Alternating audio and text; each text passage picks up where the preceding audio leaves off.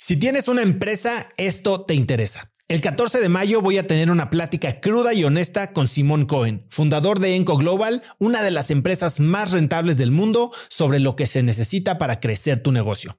Después de muchos años en el mundo del emprendimiento y con la perspectiva de los cracks a quienes he entrevistado, hoy sé que la realidad es que no existe un secreto si es que quieres escalar. Lo que sí funciona es tener hábitos y sistemas sólidos, claridad en tus metas y aprender de quienes lo están logrando todo hoy, en tiempo real.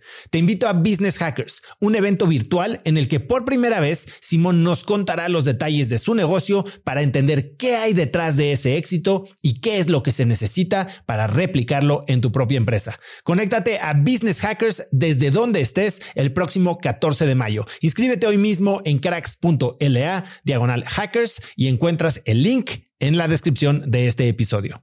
Este episodio es presentado por Diri Móvil, la innovadora compañía de telefonía celular que conecta a cientos de miles de mexicanos. Yo no sé a ti, pero lo peor que me puede pasar es quedarme sin datos en mi plan o quedarme incomunicado en eventos y no poder trabajar desde donde esté. Platicando con amigos sobre este problema, hace unos meses conocí Diri, que es el líder indiscutible en la venta de eSIMs digitales que puedes usar como línea principal manteniendo tu número actual o también como línea secundaria para siempre estar conectado en México, Estados Unidos y Canadá. A través de la aplicación de Diri puedes gestionar tu línea y elegir entre diversos planes como el que yo uso de 40 gigas al mes por solo 279 pesos.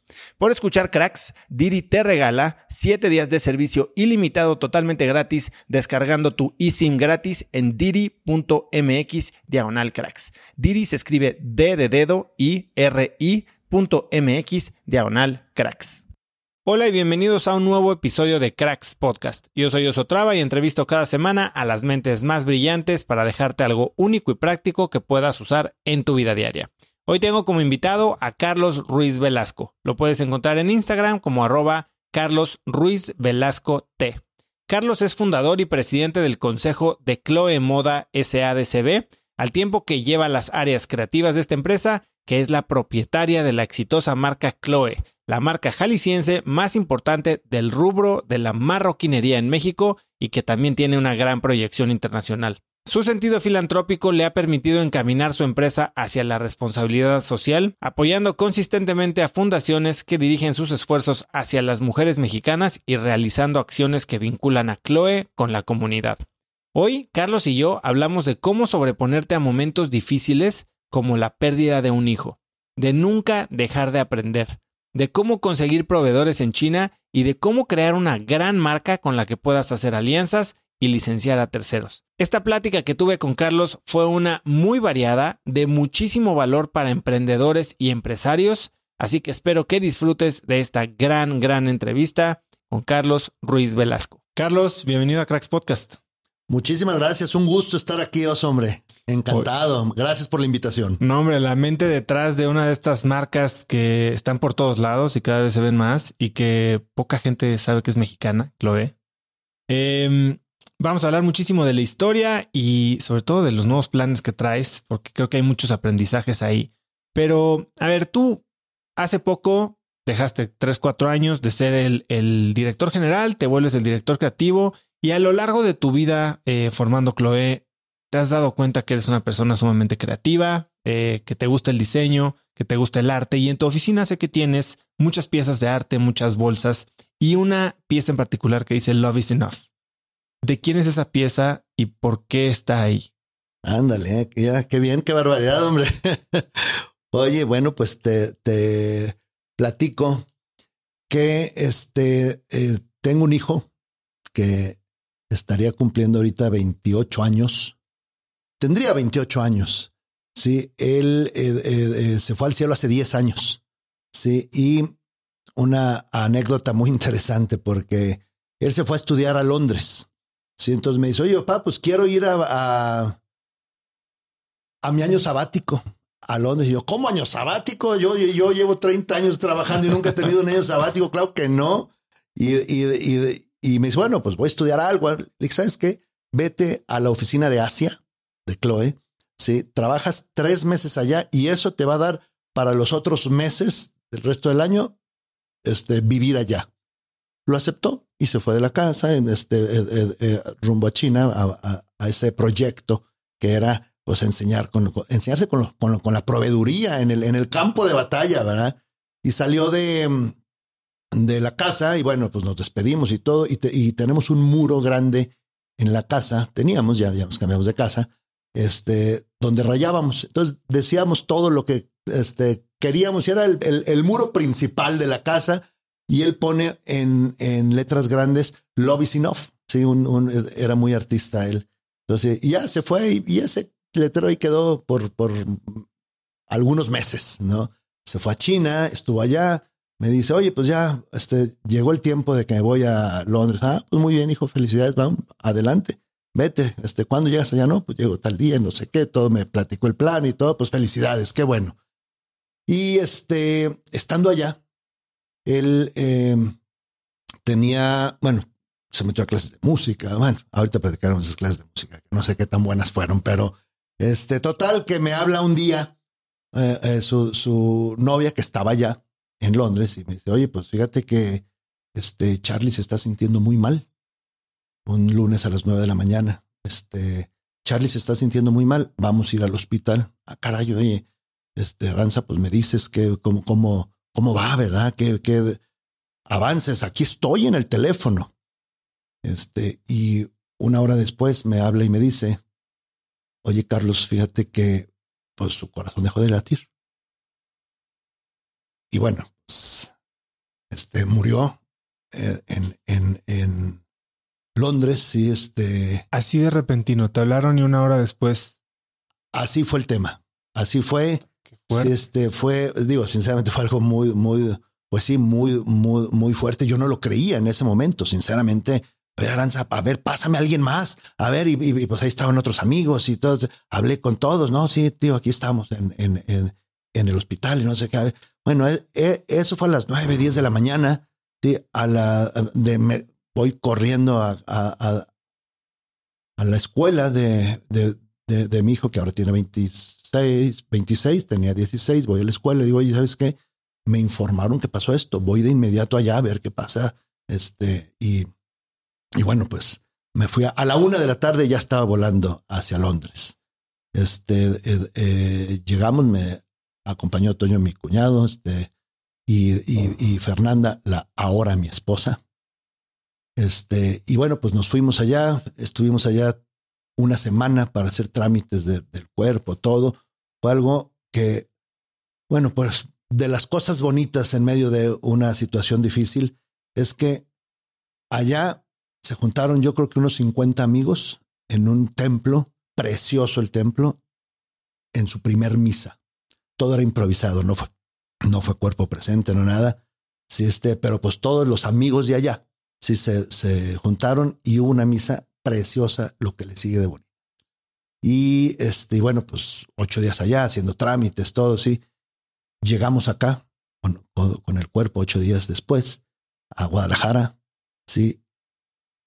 Y fue una misa, híjole, espectacular. La verdad, espectacular.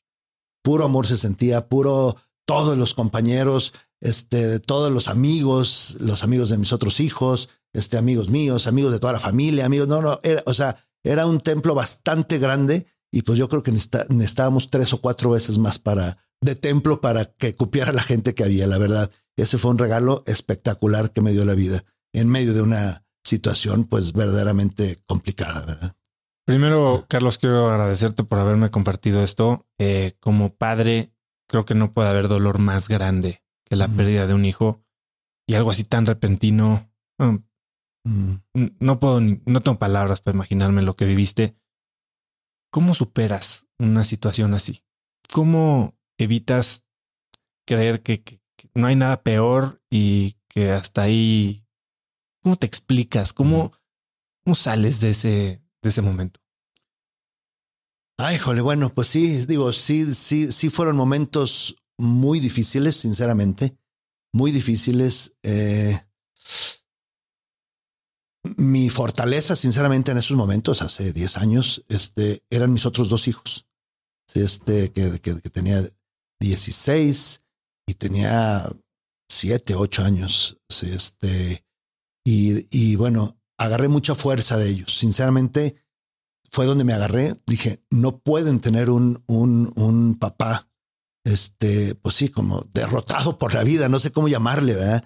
Y, y, y pedí ayuda, pedí ayuda a, este, psicológica. Psicológica, sí, sí, sí, sí, este, y, y bueno, decidí que el dolor aquí lo iba a, traer, pero decidí no sufrir.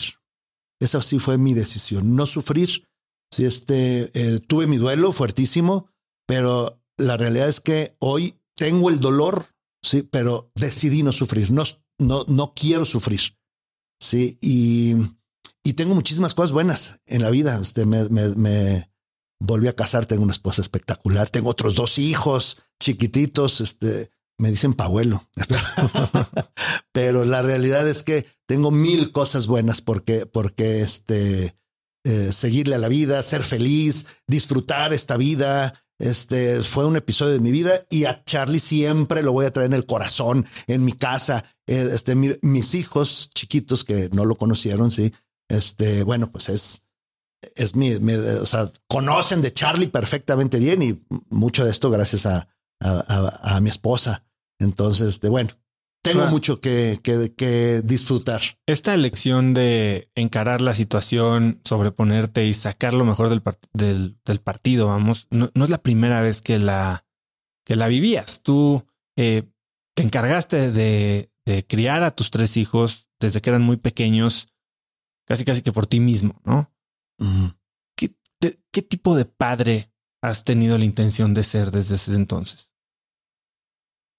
Bueno, sí, este, de, definitivamente me, divorcié cuando tenía, este, si mal no recuerdo, 33 años. Sí, este, eh, mis hijos se, se, quedan conmigo en ese entonces. El más pequeño tenía eh, unos nueve meses, por ahí más o menos. Y este, el, el, que seguía tenía ocho, nueve años. Y el que le seguía, Charlie, este, pues entonces, no sé, doce años, por ahí más o menos. Esos son. Sí, este, y bueno, este, eh, hoy la verdad que le doy gracias a Dios que se quedaron a vivir conmigo. Soy feliz, inmensamente feliz. Si este, eh, eh, si, seguimos viviendo todos en familia, este, fueron situaciones muy complicadas porque, pues, en medio de un este, divorcio tan fuerte como el que tuve, este, Digo que yo creo que todos los divorcios son, son fuertes, ¿no? Por emocionalmente. ¿no? Sí, exactamente. emocionalmente, este, Ah, eh, para mí fue muy, muy, muy difícil este, este eh, eh, divorcio, sí. Este se complicó porque pues tenía un, un, niño que yo en la vida le había cambiado un pañal a, ninguno de mis hijos. Este, la verdad, eso fue de, mis hijos mayores, ¿verdad? Entonces, pues ahí aprendí y aprendí bien, lo, lo hice bastante bien.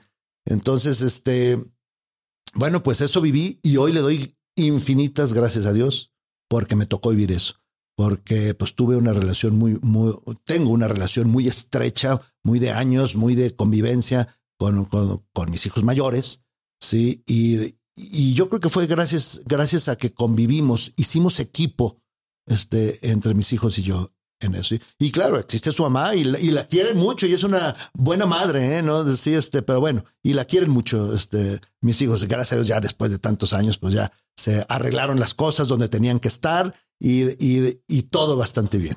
Ahora, tú vienes de una familia de fabricantes de bolsas, eh, tanto tu papá como tu mamá. Eh, dices que tu papá tenía una personalidad, bueno, era educado de otra época, ¿no?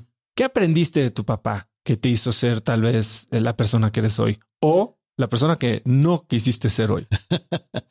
Oye, este, bueno, primero te digo, mi papá un tipazo, un tipazo. Él, él, él, ya murió hace veintitantos años. Yo tenía 26, 28 años cuando él murió. Si este, yo vengo de una familia bolsera, de, tenía mi, mi, papá y mamá, que todavía vive mi mamá, si este, eh, eh, tenían fábricas de bolsas. Sí, este, unas muy bonitas fábricas, muy buenas fábricas en, en, en, su momento. Y bueno, yo aprendo ahí a trabajar. Aprendo ahí desde niño. La, la casa y el trabajo era uno solo. Sí, era lo mismo, ¿verdad? Entonces, bueno, eh, crecí entre máquinas, entre pieles, todo así, y ahí aprendo a trabajar, ¿sí? A los 17 años decido independizarme.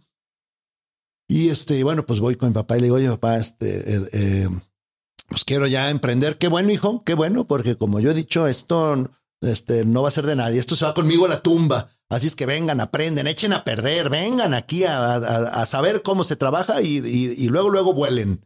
Sí, ah, pues ahora llegó el momento. Tengo ya, ya 17 años. Ya y, este, y listo para emprender. Quiero ver si me prestas unas máquinas. No, claro que no. Póngase en aguas y, y, claro que le doy una máquina, pero ¿cómo así? No, no, no. Bueno, total, por, con algunos otros medios y todo, este consigo maquinario, maquinaria, estoy hablando una, dos maquinitas, ¿verdad? Sí, para, para empezar a fabricar, empiezo.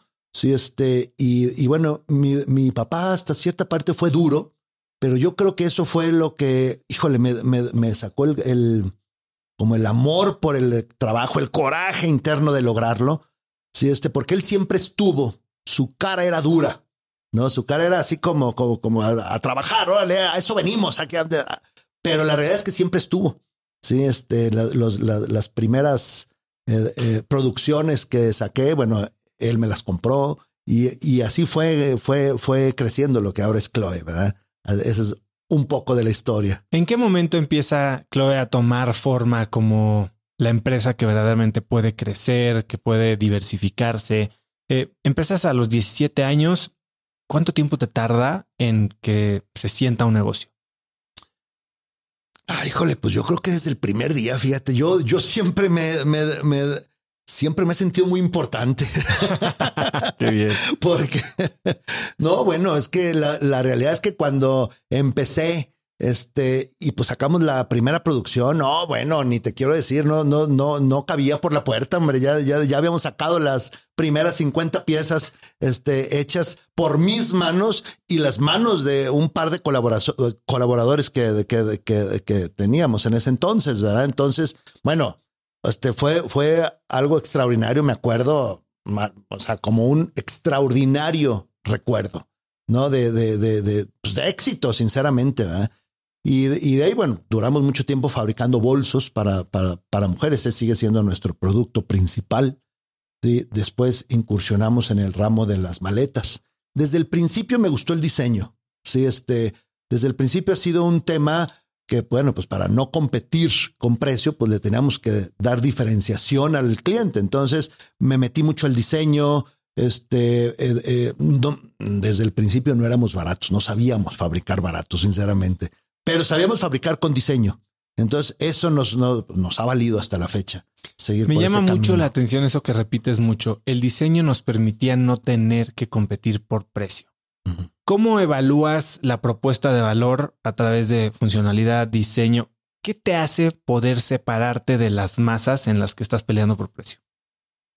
Y no solo en tu negocio, sino en cualquiera. En cualquiera, sí. Bueno, en este caso, si este, Fíjate que te voy a platicar una anécdota de cómo salieron las maletas, porque yo creo que por ahí eh, eh, esta pregunta puede ser eh, respondida con este, pues este caso que me tocó vivir, ¿verdad? Em, ya teníamos 10, 15 años más o menos con, con bolsos, tratando de posicionar la marca, este, algunos de nuestros principales clientes, las cadenas nacionales, sí, este, y bueno, pues, nos estamos posicionando, ¿verdad? Y bueno, y un día paso por una, eh, eh, por el departamento de equipaje, pues de las grandes superficies de, las tiendas departamentales, y veo que todas las maletas eran negras, sin, muy durables, muy durables, este, pero todas negras, con, con realmente poco diseño, poca ergonomía, poco, poco pues, pues sí, poca, sí, poco diseño, ¿verdad? Este, y, y lo que presumían principalmente era que duraban mucho. Entonces este, me, doy a la tarea de, decir, bueno, ¿qué le falta al mercado? ¿Qué, qué, qué, qué podemos innovar? Porque con esta marca que duran mucho y realmente son unas buenas maletas, no digo que no, y, este, y es la, en aquel entonces era líder a nivel eh, México y líder a nivel mundial todavía es. Entonces, este, bueno, pues, ¿qué, qué diferenciación le podemos dar? Empiezo a diseñar equipaje con el tema de color, el tema de, confortable, que tengas la bolsita donde guardar tus zapatos, tu ropa mojada, tu todo. O sea, le empiezo a dar ese toque, Sí, y, y, y voy con, con, una de las tiendas departamentales. Oye, ¿cómo, ¿cómo ves eso? Híjole, no creo que se venda, es mucho color. Bueno, va, vamos calándole, ¿no? ¿Qué te parece si entramos a unas poquitas tiendas y vamos viendo? Bueno, va. Y, y, y nos dio la oportunidad una departamental. Empezamos ahí y, y si, y no quiero sonar este pretencioso, pretencioso pero al día de hoy en este segmento de mercado, sí, somos eh, la, la, la marca más importante en México en este segmento de mercado. ¿Cómo defines ese segmento? Eh, un nivel departamental, un nivel medio. Sí, yo, yo imagino que en, en, en, eh, supermercado se debe vender una infinidad de maletas. No sé, porque no, no, no pertenecemos a ese mercado, pertenecemos a un, a un segmento medio, medio alto. Sí, y ahí somos como marca los que más vendemos en México. Y me da mucho orgullo decir que es una marca mexicana la que tiene liderazgo en México. Y eso, bueno, nos llena de orgullo, la verdad, a toda la gente que elaboramos en. Carlos, tú empiezas como fabricante, vienes de escuela de fabricante. Tú sabías desde el inicio que el diseño tal vez era lo tuyo y lo podías usar como herramienta, pero entiendo que hay un momento en el que Chloe da un salto y se enfoca mucho más en el diseño que en la fabricación y eso te abre muchísimas puertas. Cuéntame un poquito ese proceso de dejar de dejar básicamente tus raíces por algo más grande y convertirte en lo que hoy hace mismo Apple, ¿no? Que dice Designed in California y está hecho en China igual que todo lo demás, pero el diseño es lo que importa. Oye, e, eso que mencionas de dejar las raíces, híjole, qué atinado, ¿eh? Porque para mí fue un paso fuertísimo. Te platico brevemente. Empezamos fabricando, vendíamos lo que fabricábamos. Sí, y, y bueno, la realidad es que salimos mejores este, eh, comercializando que fabricando. Sí, cuando se empieza a abrir otros países como China en, la fabricación, pues me doy a la tarea de ir a, a, ver qué está pasando en el otro lado del mundo. Este, y, y bueno, pues me encuentro con una mano de obra este, que, que, que estaba mejorando cada vez más, eh, pues muchas oportunidades. Y empezamos en ese entonces a que nosotros diseñábamos Empezamos con un producto. A ver, vamos diseñando un producto. Nos íbamos a China y le decíamos, oye, mira, queremos esto. Y este, no, eso va a salir carísimo. Y bueno, ¿cuánto es carísimo? No, si es que mira, doblale. Bueno, nosotros lo sabemos hacer perfectamente bien. Entonces, yo me iba a la fábrica y le decía, oye, doblale aquí, pespúntale aquí, haz eh, eh, esta calidad es la que necesito. Lo logramos. Sí, este, efectivamente, para ellos era caro, pero nosotros acá, como no competíamos tanto con precio, pues lo, lo, podíamos pagar, ¿verdad? Nos damos cuenta que encontramos unas este, fábricas que te digo que hasta la fecha trabajamos con varias de ellas, donde nos encontramos en la calidad, vimos lo que, que, que, fuera negocio para ambos. Y bueno, a partir de ahí, sí, ya nuestra limitante ya no era la fabricación. Entonces fue un momento decisivo para crecer, para que Chloe creciera, donde este, diseñamos, diseñamos muy bien, si este, eh, la, la, fábrica donde esté en cualquier parte del mundo, indicada si es equipaje, si es calzado, si es eh, eh, bolso, lo que sea, sí, pues, encontramos esa fábrica en cualquier parte del mundo y ellos nos lo fabrican. Entonces logramos la calidad, logramos el diseño y logramos el volumen que, que no lo teníamos cuando estaba la fabricación solo en nuestras manos. Y bueno, ahí fue un paso decisivo, sí, este, para, para, pues sí, este, para, para el crecimiento. Y, y, te platico que hace 10 años cerramos la fabricación ¿sí? por completo en nuestras este, eh, eh, fábricas propias. Siempre hemos fabricado también en México. Muchos de los productos también los hacemos en México. Sí, pero ya como fábrica propia ya la, la cerramos hace 10 años. Y, y estoy contentísimo porque hace 10 meses, o sea, el año pasado, eh, volvimos a abrir una, una fábrica de nosotros. Estamos empezando con esa fábrica, vamos muy bien, eh, va en la curva todavía y demás y todo, pero, pero, pero, creo que es un momento importante para México. ¿Por qué regresar? Eh, bueno, primero me gusta. Sufrí mucho cuando tuve que cerrar la, última fábrica, sufrí mucho y, duré varios años perdiendo queriendo rescatar esa fabricación, ¿no? Queriendo rescatarla. La realidad es que no la, no la pude rescatar y era pues muchos años perdiendo. Decidimos cerrarla, sí, y hoy se abren grandes oportunidades para la fabricación en México, para nosotros, y, y te hablo desde adentro. Este, me gusta fabricar, eh, eh, sé fabricar, eh, y, y creo que si aprovechamos esta oportunidad, sí, no nomás pudiéramos fabricar para lo que vendemos, sino pudiéramos exportar a muchísimas partes del mundo con la mano de obra que tenemos. Vamos en la curva, todavía no este, eh, eh, estamos donde debemos de estar, pero vamos en la curva, sí, y vamos muy bien. Lo primero que logramos fue el tema de calidad, que ya superamos la calidad que teníamos anteriormente, sí, este, eh, y estamos a punto de llegar a, a, a punto de equilibrio. Me parece muy interesante este camino, ¿no? Porque por un lado tienes la tendencia digo, amigo mutuo Arturo Lomelí, ¿no? De clase azul, que él, toda su filosofía es integración vertical y cada vez trata de irse más abajo en la cadena de valor desde ahora sí que el campo, ¿no? Hasta hoy ya tiene sus propios puntos de venta, al igual que tú, y se está expandiendo a diferentes líneas. Y por otro lado, tú me estás diciendo que para Chloe fue destapar un cuello de botella, dejar de fabricar y aliarte con las personas en donde estuvieran en el mundo. Eh, ahora, yo creo que para mucha gente fabricar en China es como que el, paso obvio, pero sigue siendo algo, es otro mundo, otro planeta, es el viejo este. Y por ejemplo, yo tengo un gran amigo de la maestría que creó una marca saliendo de, la maestría en 2008, una marca como de estos zapatitos de ballet que se doblaban, que se llaman Tix, con una suelita azul. No sé si alguna vez los has visto. Eh, los recomendó Oprah, hizo una empresa gigantesca, multimillonaria, fabricando en China. Y una fue conseguir el sourcing, pero después proteger la propiedad intelectual. ¿Cómo haces eso? ¿Cómo ah, se dice que las mismas bolsas, todo el mundo ha ido a Shanghai, todo el mundo ha ido a, Beijing y, los mercados de piratería que dicen que ni siquiera es piratería, que es la misma bolsa, nada más saca de la fábrica.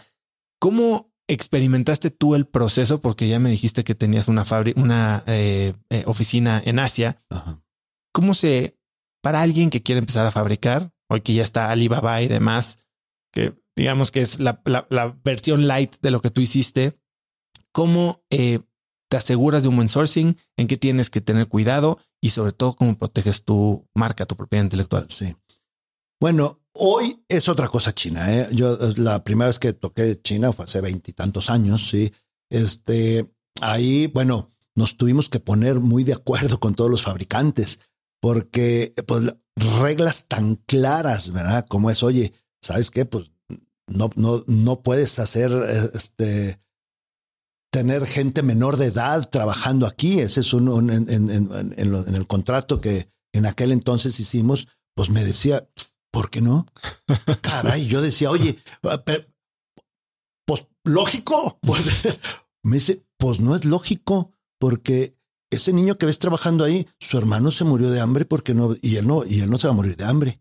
Híjole, ante eso, de veras, no supe qué contestar. Sí, este, no, no, no tenía las palabras para contestar eso, porque cuando te toca vivirlo, o sea, hijo de la mañana, bueno, fue muy, muy, este, complicado eso. Como lo resolví, le dije, mira, ¿sabes qué? No sé por qué, pero así va a ser. Sí, porque sinceramente no, o sea, no, no tenía palabras para esa respuesta. Pero bueno, así fue. Entonces, desde eso, sí, pues tuvimos que, que, picar piedra. Hoy, hoy China y, India y Vietnam, sobre todo China ya es otra cosa. Ya, ya, este, al menos en las zonas donde trabajamos con los proveedores, bueno, ya, ya han evolucionado mucho. ¿En, Dónde, ¿En, dónde, estuviste fabricando? En, en, al sur de, de, China, en, en, en, Guangzhou, todo, toda esa zona. Sí, y este, y bueno, hoy es otra cosa. Yo creo que hoy hay, hay un desarrollo de sourcing impresionante. Ya, este, ya, ya, ya, ya es muy fácil. O, más fácil, no digo que sea muy fácil, más fácil que antes, porque ya hay empresas dedicadas a que consiguen lo que necesites con la calidad que necesites, etcétera. Sí. Y, y, y bueno, vamos, va, este, todo el desarrollo que nosotros tuvimos que hacer allá, pues nos lo echamos a pie. Así fue, tocando puertas, este, eh, eh, pues sí, yendo desde exposiciones, este, sí, y, y, y construyendo, sí, día tras día. Así ha sido. ¿Y la protección de la propiedad intelectual? Ah, este. Seguramente te han copiado tus productos. una vez estábamos este, en la oficina y nos habla una de las eh, eh, vendedoras de, de, las tiendas, de las representantes de ventas, y me dice, oye, hay una billetera igualitita a la, a la de nosotros. ¿Será de nosotros porque vale menos de la mitad de precio? No, pues no, ¿en qué tienda? No, pues en esta. A ver, compra una, me la manda, la veo, sí, empiezo. Y, a la tarde siguiente me, me habla otra de, de, de, otra zona, de una de México, otra de, este, Tijuana, otra de Veracruz, otra de... O sea, estaba inundado el mercado de un producto Chloe pirata. ¿Con marca Chloe? Con marca Chloe. Con marca Chloe, sí. Este, eh, y, me, me, encantaría decirte que estaba malhechísimo y que se le notaba el oro. No. Es que eso es lo peor. Estaba de muy, muy aceptable calidad, sinceramente. Sí, y, bueno, pues nos dimos a la tarea, que abogados vimos, empezamos a ver qué, qué podemos hacer, fuimos a las tiendas, fuimos a esto, pues por dónde había entrado, ¿verdad? Después de un año de, de, de, trabajar, de invertirle, sí, no hubo forma. No hubo forma. Sí, este, en ese entonces, que no fue hace mucho, fue hace, no sé, este, ocho años a lo mejor, sí, este, fue lucha que no llegamos a ningún fin. Si este, las leyes de México en propiedad este, intelectual han mejorado mucho, pero yo creo que todavía faltan mucho por mejorar. Si este, ese fue un, un trago amargo, este, pues de decir que de impotencia, de impotencia, porque no pudimos hacer nada. Sí, le invertimos, gastamos, hicimos, no, nunca supimos ni por dónde llegó, seguro Fayuca, no hay registro, no, había ¿Y se vendía a través de tus mismos canales? No, no, se, se vendía en tianguis, se vendía en, en eh, pues como, como, tiendas informales. Claro. ¿verdad? Entonces, este, pero bueno, menos de la mitad de precio y marca Chloe. Entonces, sí, yo creo que sí nos afectó. No, no, no este, tengo cuenta. Este libro que te acabo de regalar, que es la versión que yo todavía una de las copias que me quedan del libro que yo publiqué y que yo, así que self-published antes de tener el, el, trato con Penguin, mi editorial. Eh, nunca se vendió en físico, nunca se vendió más que en internet, en ninguna librería, en ningún lado. Pero me mandan fotos todavía a la fecha en tianguis de ese libro puesto ahí en el aparador con una calidad un poquito menor. Pero aparte me hicieron un gran favor los piratas porque le pusieron un sello que dice bestseller. Mira, dije mínimo ellos me hicieron bestseller. Mira qué bien, hombre. Haz lo que importa. Lo, voy a leer, no lo he leído, ¿eh? pero lo voy a leer.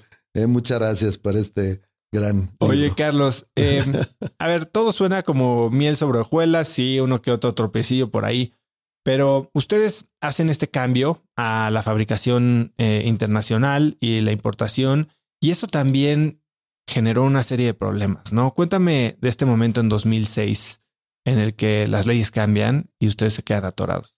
Oye, qué barbaridad. Ese no sé de dónde lo sacaste, pero qué, qué buena investigación. Efectivamente, fue, fue un, este, eh, me tengo que regresar antes, antes que existía Secofi y empezaron las importaciones chinas, nosotros como fabricantes, eh, como fabricantes tratamos de defender si este de que, de que China estaba haciendo dumping, ¿no? Este, nos unimos un Para grupo. quien no entiende qué es el dumping. Ah, es, eh, es, China estaba haciendo trampa porque estaba subsidiada sus fábricas. es, ah, estoy hablando hace veintitantos años, treinta, ¿eh? Sí.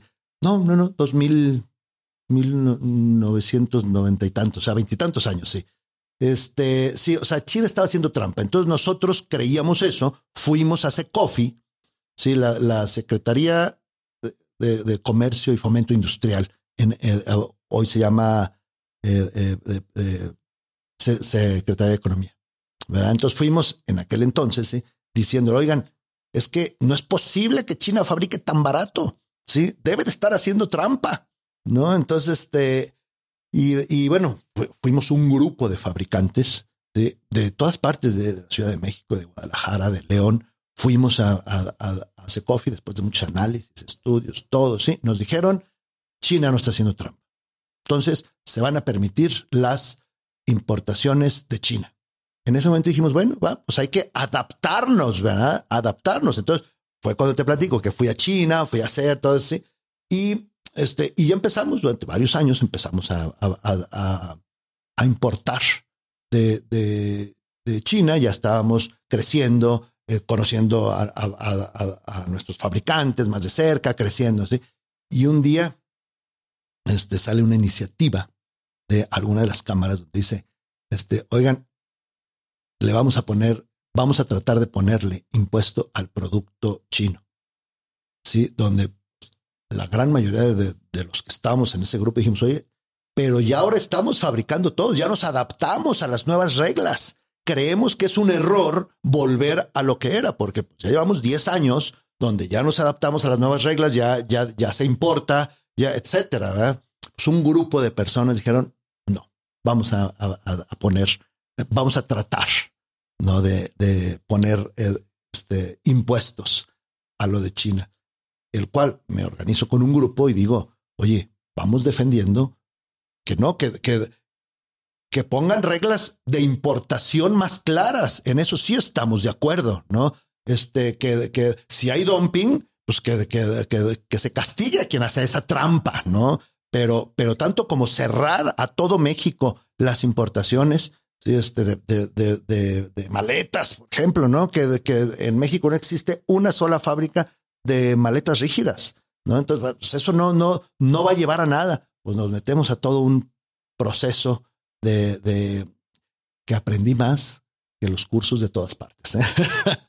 Un proceso este, donde me tocó ir pues muchas veces a la Secretaría de Economía, a hablar con, con, con, el secretario, hablar con gente experta en la materia, donde nosotros mostrábamos nuestras evidencias de que estábamos haciendo las cosas bien, ¿verdad?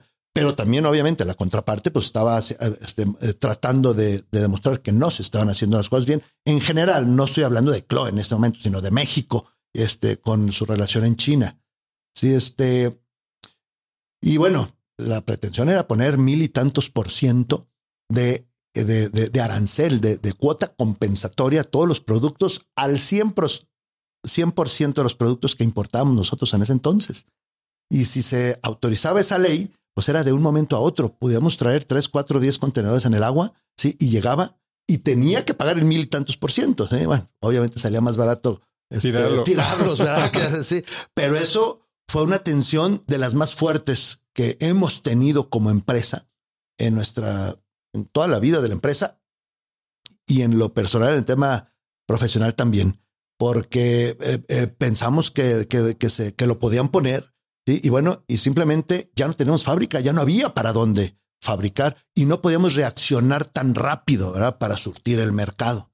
Entonces, este, bueno, pues dimos con todo. Gracias a Dios, gracias a Dios, este, la autoridad este, eh, dejó abiertas las puertas para que este, se siguiera entrando producto de, de, fuera, de China. Este tema era principalmente con China, no con Asia. Sí, y bueno, a partir de ahí, pues seguimos, pero, pero fue un, un, un tema que, nos tuvimos que, eh, que reducir de tamaño, vender menos por el riesgo que existía de que el, el, contenedor no llegara. Entonces, de, de antemano le decíamos al, al, cliente, oye, me pide 100, vamos a tratar de surtirte 50, ¿no? Por todo este riesgo. Y gracias a Dios salimos bien, salimos avante, salimos, este, pero con un, este, con mucha enseñanza. ¿Qué te dices en esos momentos en los que parece que por más que tú estás haciendo las cosas bien, el mundo se pone en tu contra? Ay, jole, pues creo que es cuando más debemos estar alertas, ¿no? Más debemos estar alertas a todas esas enseñanzas, ¿no? Sinceramente, este, difícil, momentos difíciles, porque ahí yo, yo, yo, yo recuerdo, híjole, bueno, Oye, mis hijos que estaban todavía chicos recuerdan de ese y te acuerdas papá que estábamos no sé dónde y, y te hablaron y te dijeron que se resolvió favorablemente y, y, gritaste y después hiciste una comida. Bueno, se acuerdan de todo. ¿eh? Entonces, este, bueno, pues, pues digo, me, me, me, me deja mucha enseñanza. Este, no quiero volverlo a vivir por más enseñanza que me deje, pero, pero, pero bueno, hay que sacar lo bueno. Hay que sacar lo bueno de, de, de, pues de todas estas situaciones, ¿no? Hablaste que creciste, Chloe, a través de cadenas departamentales, de grandes pisos de retail, ¿no? Ah. Y en un momento era prácticamente el 100% de tus ventas. Y es entonces que decides diversificar y tomar un poquito el control incursionando en el retail. en el retail propio, vamos. Puntos de venta propios, integrándote verticalmente hacia arriba, si bien no para abajo. Cuéntame de este proceso de venta. De este proceso de pensamiento, perdón. Sí, bueno, te, platico que teníamos un cliente que este, ocupaba gran parte de nuestra facturación. Sí, este, no recuerdo, pero en aquellos tiempos creo que era 70% de lo que facturábamos. Entonces, pues cada que llegaba al consejo, siendo yo director general, presentaba al consejo y este, y, y, pues cada vez era, oye, el riesgo es alto. Digo, felicidades por los resultados, pero, pero, estamos cada vez en más riesgo mientras más le vendemos a un solo cliente, tanto porcentaje, ¿verdad? Este, por favor, te pedimos este, una solución a esto, a, pues a mediano y largo plazo, ¿verdad? Para que eh, esto no siga sucediendo. Bueno, me, me, voy con mi gran tarea. ¿Qué hacer para diversificar? Este, entre mis opciones está, pues, em, la parte internacional, este, aquellos entonces otros países, voltear a ver otros países para vender más. Este, Siguiendo eh, en la estrategia de cadenas. Sí, en otros países, ¿verdad? porque aquí en México un cliente es fuertísimo, fuertísimo. Entonces no, hay, no había otro igual que este. Sí, y, bueno, vemos, eh, eh, observo otros países, había mucha oportunidad. Y este, y en aquel entonces yo, yo tenía una pequeña cadena de perfumerías. Sí, este, y es, esa pequeña cadena de, perfumerías pues, llegaron a ser seis, siete tiendas en Guadalajara. Este, y decido unificar y clavarme en Chloe. Esas tiendas las, las, las cierro en aquel entonces, ¿sí? Entonces tenía unos locales, tenía un local en el, en el aeropuerto de Guadalajara. Sí, digo, bueno, pues vamos a, a ver si, si, si podemos abrir tiendas. Empezamos, pongo, la primer tienda, muy bonita, muy todo, padrísima, ¿sí? No vendía nada. Bueno, me brinco, llego con el consejo y le digo, oigan, ¿cómo ven esta una tienda así? Encantados todos. Va, órale, sí, adelante, va por ahí. Pues la pongo, maravilloso, preciosa la tienda, todo. Primer año no vende nada ahí regreso con el consejo. Pues, ¿Tenías algún tipo de fecha límite? ¿Cuánto tiempo en tu mente le ibas a dar a este proyecto para ver si daba vuelta o no? La primera vez era un año. Sí, un año era este el, ver cómo se iba a comportar, aprender, porque no sabíamos, ¿eh? o sea, no, no, no sabíamos ser retaileros. Eh, sabíamos fabricar, sabíamos comercializar, pero, pero retail no, no, no, no sabíamos. Entonces, la, la primera vez era un año todo el primer año perdimos dinero. Este, aprendimos, aprendimos muchísimo. Yo aprendí muchísimo. Este, era muy fácil decir, pues como en aquel entonces todavía estaba la fábrica, oye, pues avienta ese material que tenemos ahí y lo mandamos a la tienda. Como un outlet. Como, pues, pues, sí, exactamente. O sea, no, no, no estaba midiendo que le estaba inyectando veneno a la misma tienda, ¿no? Porque, pues, o sea, el retail, retail es detail, ¿no? Entonces, retail es detail. entonces, pues la, la, la, la, realidad que nos, nos, nos llevó mucho tiempo aprender esto, este, y llegó al consejo y, bueno, ¿qué vas a hacer? Bueno, vamos mal, pero, pero cada vez mejor, ¿verdad? Démosle un año más. Al segundo año casi alcanzamos el, el punto de equilibrio. Sí, este, bueno, te, te lo digo fácil, ¿eh? pero fueron muchos eh, eh, eh, temas complicados. En el, en el segundo año alcanzamos casi el punto de equilibrio. En una sola tienda, nunca dijiste mm. vamos a abrir más antes de haber afinado el modelo. Así es. Primero teníamos que tener un caso de éxito para poderlo replicar. Porque pues perdíamos dinero y, y las rentas son carísimas y el personal y todo. Entonces había que tener un caso de éxito teniendo un caso de éxito, híjole, yo ya me sentía del otro lado, ya, ya, ya creo que pudiera ser replicable.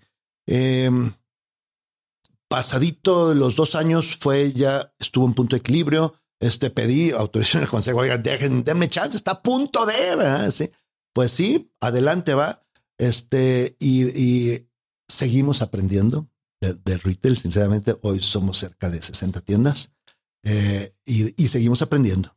Seguimos aprendiendo y mucho. ¿Y nunca pensaste en abandonar el proyecto en esos dos años? Definitivamente sí no sabía que era el camino correcto y, em, empezamos en un aeropuerto donde la renta es carísima. Sí, en algún momento decía, híjoles, que cómo no empezamos mejor este, en otro punto donde no costara tanto mensualmente, ¿verdad? Eh, y, bueno, así fue. Gracias a Dios, dos años. Hoy, ¿qué piensas de eso? Porque tal vez fue una decisión medio coincidental, ¿no? Tenías ese local y decidiste usar ese. Hoy, ¿cómo piensas? Hoy, hoy si volvieras hacer un experimento así, ¿te pondrías en un local caro entendiendo que tal vez ese es el mercado o lo haría, tratarías de hacer un producto mínimo viable en una locación que tal vez no es la óptima? Mira, en esas condiciones, o sea, en esas condiciones creo que lo, lo volvería a hacer así. Sí, este, porque digo, no es que hubiera demasiado para invertir, pero había lo suficiente para poder invertir en un local así. Sí, este, no, no, no nos endeudamos para esta tienda. Entonces, este, creo que lo volvería a hacer así. Sí, eh, eh, donde hoy esta tienda fue la primera en un aeropuerto, hoy tenemos los principales aeropuertos de, de, de la República Mexicana, fue replicable, Sí, después de eso entramos a, los centros comerciales que la venta es completamente diferente. Aunque sean tiendas iguales, no, no, bueno, es abismalmente diferente. ¿Cuál es la gran diferencia? Porque yo veo, por ejemplo, ahorita estaba hablando con el director de Latinoamérica de estas gorras Nuera. y también se ha metido durísimo en los aeropuertos y centros comerciales. Y creo que los aeropuertos son una locura de venta. Fíjate que nos va muy bien en, en los aeropuertos, sinceramente, nos va muy bien, eh, eh, estamos posicionados, sí, este, nos va muy bien como, como venta, sí, pero también nos va muy bien como posicionamiento de marca, ¿por qué no decirlo? Este, eh, no, nos permite llegar a otras, a, pues, a, otras partes, a otros países, a otro todo, porque nos ubican, ¿verdad? Entonces, este, no, digo, para nosotros no es tanta locura de venta, sinceramente. Sí, este son buenas tiendas, son buenas tiendas, los centros comerciales también son buenos. Sí, pero la diferencia es que en el aeropuerto las, la gente tiene tres minutos para decidir su compra y corre a la puerta. podremos esperar en la puerta ya ubicada, ya todo media hora, ¿eh? pero, pero, tiene tres minutos para hacer su compra. Y en un centro comercial, como que las chavas, bueno, y, digo mujeres porque principalmente es nuestro cliente, ¿sí? pues llegan, se sientan a gusto, se prueban una, se prueban otra, ven, se, llevan una y, y, al rato dicen, oye, mejor también dame la negra. O sea, es un, es como un momento de placer, ¿no? y no así en los aeropuertos. Entonces, pues a eso debemos estar este, eh, eh, muy, muy, muy, alertas, ¿verdad? Mucho de lo que hacemos en el aeropuerto es social selling, ¿no? Que desde nuestra... Muchas veces llega la, la clienta, oye, ese acaba de llegar, oye, después regreso. No, no, no ahorita se la mando por su WhatsApp, ¿no? y ahí en su mismo WhatsApp puede pagar, puede todo y le llega a su casa. ¿No? Este, entonces, eso lo, lo, pues lo estamos tratando de implementar más. O sea, ya se vuelve como un showroom estilo estos eh, Warby Parker, Ben and Frank, que vas y te pruebas y lo compras en un iPad, casi casi te llega a tu casa. Bueno, realmente nunca sabemos dónde se toma la decisión de compra. ¿verdad? Sabemos dónde lo compran, si lo compró en el e-commerce, en social selling, en, en, en, una tienda. Pero la decisión de compra, pues realmente nunca lo sabemos. Por eso hay que estar tan atentos en cualquier punto de contacto con nuestro cliente, pues debemos estar muy, muy. A eso quería llegar, porque entiendo que tú al inicio, aunque estabas a través de estas grandes departamentales, siempre tuviste esa inteligencia, ese contacto con el cliente a través de promotoras. Así es. Y hoy lo tienes a través de tus tiendas, que dicen que dices que es tu, tu centro de inteligencia más grande. Cuéntame un poco las ventajas, las desventajas de operar tus propios puntos de venta? Bueno, e, es otra empresa completamente. ¿eh? O sea, digo, todos somos Chloe, pero realmente es completamente otra empresa con otra lógica, ¿no? Este, digo, no sé, por poner ejemplo, la fábrica, pues mientras más fabriquemos el mismo producto, una profundidad mayor, somos más eficientes, ¿no? En las tiendas, mientras menos de profundidad y más de variedad, es mejor para la tienda. Entonces son opuestos completamente, ¿no? Este desde, me pongo los extremos, la fabricación y el retail, ¿no? Entonces, ese, por eso son dos equipos, o sea, prácticamente es otra empresa, ¿no? Para tener la lógica de uno y la lógica de otro. Y eso es lo que seguimos aprendiendo, de un lado y de otro, ¿eh? porque, o sea, el, el estar integrado puede dañar una cosa a otra, o te come los márgenes de uno, o te come los márgenes de otro. Entonces hay que estar siempre cuidando cada, cada parte del negocio. Y en la parte de inteligencia de mercado, tener la tienda cómo funciona. Bueno, este es verdaderamente importante ahora que estoy en el área yo de, de, de diseño. Sí, este que yo me encargo de esa área. Este, bueno, ayer estuve en una tienda y, y, las chicas me decían, sí, este, oiga, fíjese que esta porta laptop tiene esto más esto más esto, pero le falta esto. Y mira, o sea, y, bueno, la realidad es que es oro molido esto, ¿no? Porque es de primera mano. Y, y la verdad que muchas veces coinciden, ¿eh? O sea, voy, no sé, a la, boutique de Tijuana o voy a la boutique de Cancún, ¿sí? Y coinciden, ¿sí? Oiga, fíjese que esto nos están pidiendo, oiga, fíjese que eso. Entonces es de primera mano, ¿sí? Lo que, pues toda esa información que hay, ¿verdad? Y, y también la tenemos por medio de nuestra promotoría con, con, con las tiendas departamentales. También lo tenemos. Entonces, cuando diseñamos, bueno, pues unimos los números que son importantísimos, ¿no? Pero también unimos el sentir, ¿no? Del, del cliente, ese, ese feeling, ¿no? De que, de que, que a lo mejor no se traduce a números, pero es importante en el ramo de la moda. Sí, claro, si estás basado solo en números, corres el riesgo de, de hacerte tan angosto y siempre producir maletas negras. Claro, exacto. que son las que se venden hoy. sí, sí, tal cual, porque fíjate, mucho pasa el que sacamos el, el, el, dividimos por fashion nosotros, ¿no? El, F4, que es el mayor nivel de moda, sí, y lo ponemos en, en el escaparate, pero el que se vende es el de al lado. Claro. Sí, o sea, no, no tan fuerte la moda, ¿verdad? Moda, pero más aterrizada. Entonces, bueno, pues sí, eso nos da nuestros puntos de venta. ¿Tienes algún, porque suena bastante artesanal, ¿no? Y creo que cuando ya tienes 60 puntos de venta, pues Carlos no puede estar en 60 lugares a la vez o 60 lugares cada semana y puedes estar perdiendo mucho de este insight. ¿Tienes algún sistema que utilices para recabar información de, del punto de venta más allá del numérico, el cualitativo?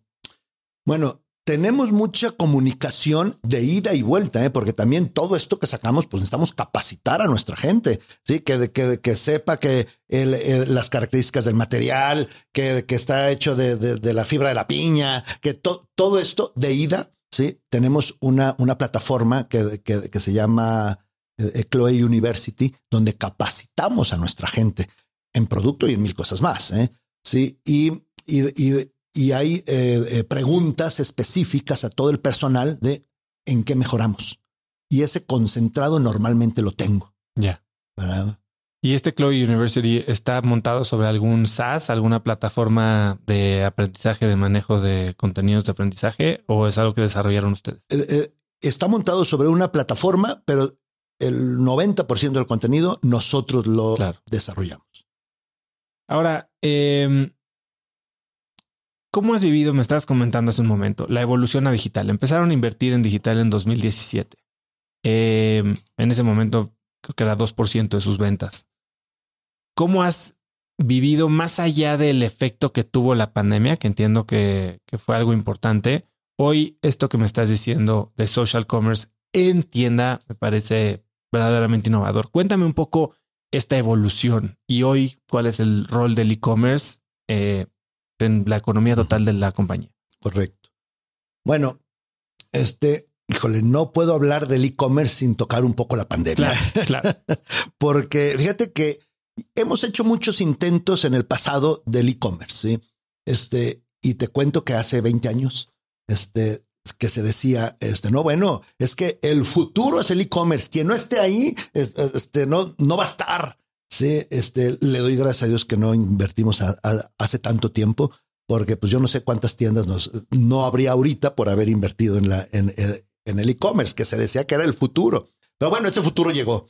Este, yo, yo creo que tardecito, pero llegó. Y hicimos muchos intentos de, de, vender eh, por, por, por e-commerce y en el 2017 ya hicimos una fuerte inversión en plataforma, en, en, en, en promoción, en todo para el e-commerce.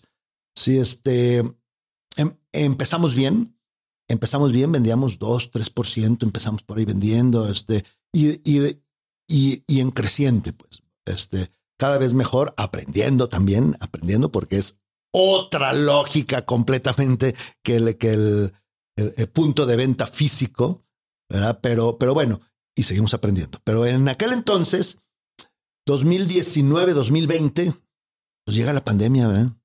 Estábamos montados según nosotros, en una muy buena plataforma y con un centro de distribución, pues que podría hacer frente eh, eh, empezamos, no me hagas mucho caso, pero creo que teníamos en aquel entonces una capacidad pues, de mandar como 50 paquetes diarios, ¿no? Un, el 10 de mayo. El lunes siguiente, el 10 de mayo, muy pegado al 10 de mayo, amanecemos aproximadamente con 3 mil paquetes por enviar. No los enviamos. no tuvimos la capacidad, ¿sí? La, la, plataforma, un problemón, problemón de ver, o sea, entonces le decía, oye, o sea, ¿qué pasa con la plataforma? Fue una muy buena plataforma que hace apenas dos, tres años acabamos de, contratar. Pues por ahí decía, este, eh, si en esta plataforma este, eh, navegan mil personas diarias, este, no nos hacemos responsables. Seguro lo firmé, ¿verdad? Por mil personas, no, bueno, era un sueño, ¿no? O sea, total que plena pandemia tuvimos que cambiar de plataforma. Plena pandemia tuvimos que cambiar, mejorar o cambiar el, centro de distribución, porque el centro de distribución está una pequeña parte de picking. Picking es eh, eh, pieza por pieza, ¿verdad? Y, la grandísima mayoría estaba wholesale, mayoreo. 50 piezas van para una tienda, este, 80 para otra. Y acá era pieza por pieza. Entonces, imagínate, llegaba el, el, montacargas, este, bajaba el, contenedor, lo, sacabas una pieza, lo volvías a subir. Eso era imposible surtir tres mil piezas así. Cambiamos a Picking, un, un nuevo centro de distribución en plena pandemia y sin dinero eh, eh, cambiamos la plataforma, cambiamos el picking, ¿sí? Y nos adaptamos lo antes posible a, lo que se veía, a la única puerta había, abierta que había en la pandemia, ¿no? Que era el e-commerce, porque teníamos tiendas cerradas, las tiendas de nuestros clientes cerradas, un, un verdadero caos. De veras pensé que no había mañana, ¿sí? Pero esa puerta estaba abierta, había que aprovecharla. Y aparte, teníamos el personal suficiente, las ganas suficientes de salir adelante, porque todo mundo estábamos vueltos locos con la pandemia, con, perdón, con, con el e-commerce, ¿no? O sea, cómo lo controlábamos, cómo lo mejorábamos, cómo lo hacíamos. No teníamos tiendas, entonces 100, 200, 300 personas moviéndonos ahí. Y, y bueno, hoy digo que debe estar ahorita sobre el 18% más o menos aproximadamente. El e-commerce este, sigue creciente, el, el número y, bueno, y es el canal más rentable que tenemos ahorita. Y donde mejor atendemos a nuestro cliente, donde mejor, o sea, donde, bueno, no donde mejor atendemos a nuestro cliente, porque ahorita hablábamos, ¿dónde tomó la decisión el cliente? No sabemos. A lo mejor en una tienda y lo pidió en su celular, muy posiblemente.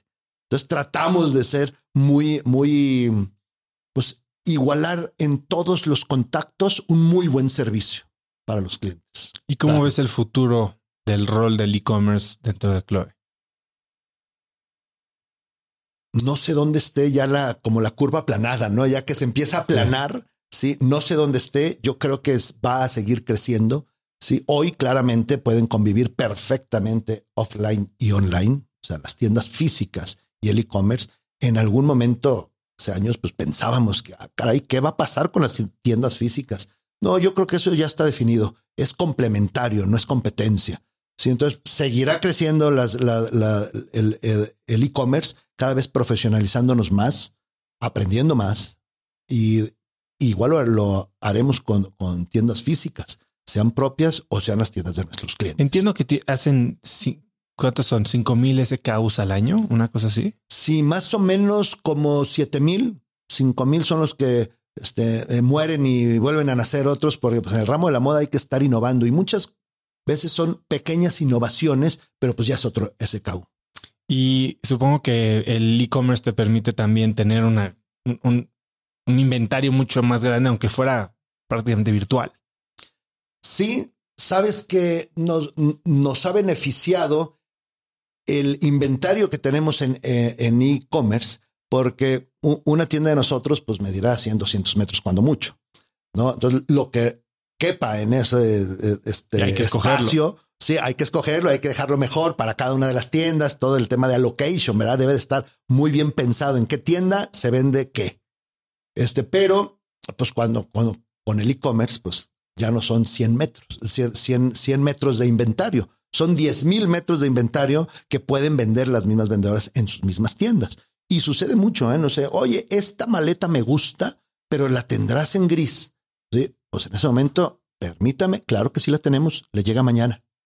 Sí, entonces eso nos ha permitido que ahorita andaremos este, de nuestra venta de e-commerce, alrededor del 12% lo vendemos. así, eh, nosotros a toda esta venta le llamamos social selling, ¿verdad? Este, de nuestras tiendas. Oye, y hablando de los 7000 SKUs y la innovación y la moda, bueno, está todo este concepto de fast fashion, ¿no? Y vemos empresas como Shane que, digo, ah, Sara era antes, pero ahora parece que Shane está dándole la vuelta en tres días, algo que está en la pasarela en Milán, ya está en las tiendas. Eh, ¿Tú cómo piensas de esto? O sea, se habla mucho en contra del desperdicio. Tú entiendo que, bueno, son una empresa socialmente responsable, pero al mismo tiempo debe de haber una pelea entre estas dos maneras de pensar, ¿no? Entre estar siempre a la vanguardia y, no desperdiciar? Sí, muy, buena pregunta, sinceramente. Creo que tenemos retos importantísimos de aquí en adelante, ¿no? Hoy con tanta conciencia este, eh, eh, de, nuestro mundo que vivimos, qué le vamos a dejar a nuestros hijos y demás, te platico algunas de las acciones que hacemos.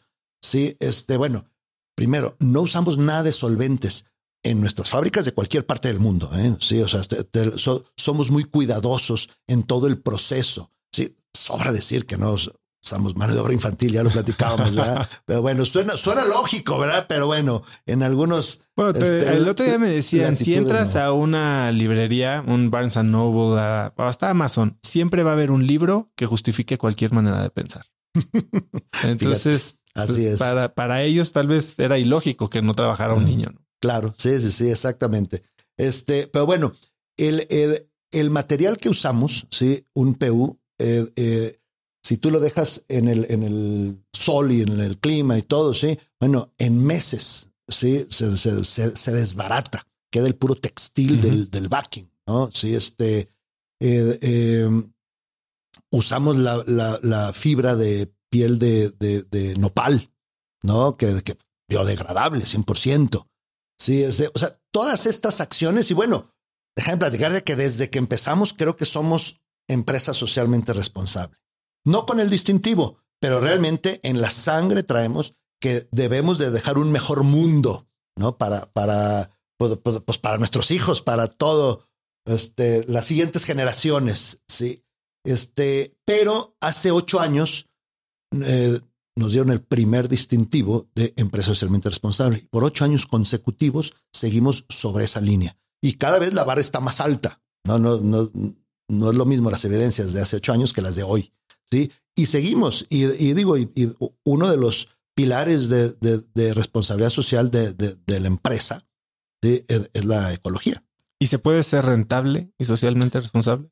Sí, sí, pero tenemos un reto ahora. El, los, los materiales, esos que te digo de la piña, del nopal, de, infinidad de, los, reciclados de PET, eh, todo eso, sí, es un gran reto porque sí son más caros. Sí son más caros. Eh, eh, hoy tratamos de sacarlos más o menos al mismo precio, pero esto va a ir bajando. Conforme más empresas nos unamos a consumir este tipo de productos, los volúmenes van a ser mayores de los, de, los fabricantes de, esta tecnología. Sí, y creo que va a llegar el momento en que eso ya va, va a ser al, al precio usual, no al precio normal de fabricación. Pero sí, sí, sí, sí se puede y nosotros, y todos, todos somos consumidores. Como consumidores, eh, eh, bueno, pues siempre damos preferencia a una empresa que, que, que, pues, que ve por, por, por, una mejor sociedad, un mejor mundo, ¿verdad? Hablabas ahora de cómo le llaman social selling a lo que hacen en las tiendas, pero existe todo este concepto de social commerce ahora, ¿no? En el que los propios usuarios empiezan a generar contenido y ellos se convierten en los mayores promotores. Ustedes nunca han hecho gran inversión en marketing más allá de las tiendas, eh, que son su escaparate. ¿Qué rol, ahora que el e-commerce sigue creciendo y que estás entendiendo la omnicanalidad, tal vez en el momento de la decisión de, uno de tus clientes, qué rol juega las redes sociales, los influencers? ¿Cómo piensas? Ah, muy bien. Bueno, este, son parte de una construcción de marca, aunque déjame platicarte que creo esta construcción de marca que empezamos hace 35 años y terminará dentro de cientos de años, ¿eh? porque es permanente, permanente este estar construyendo marca.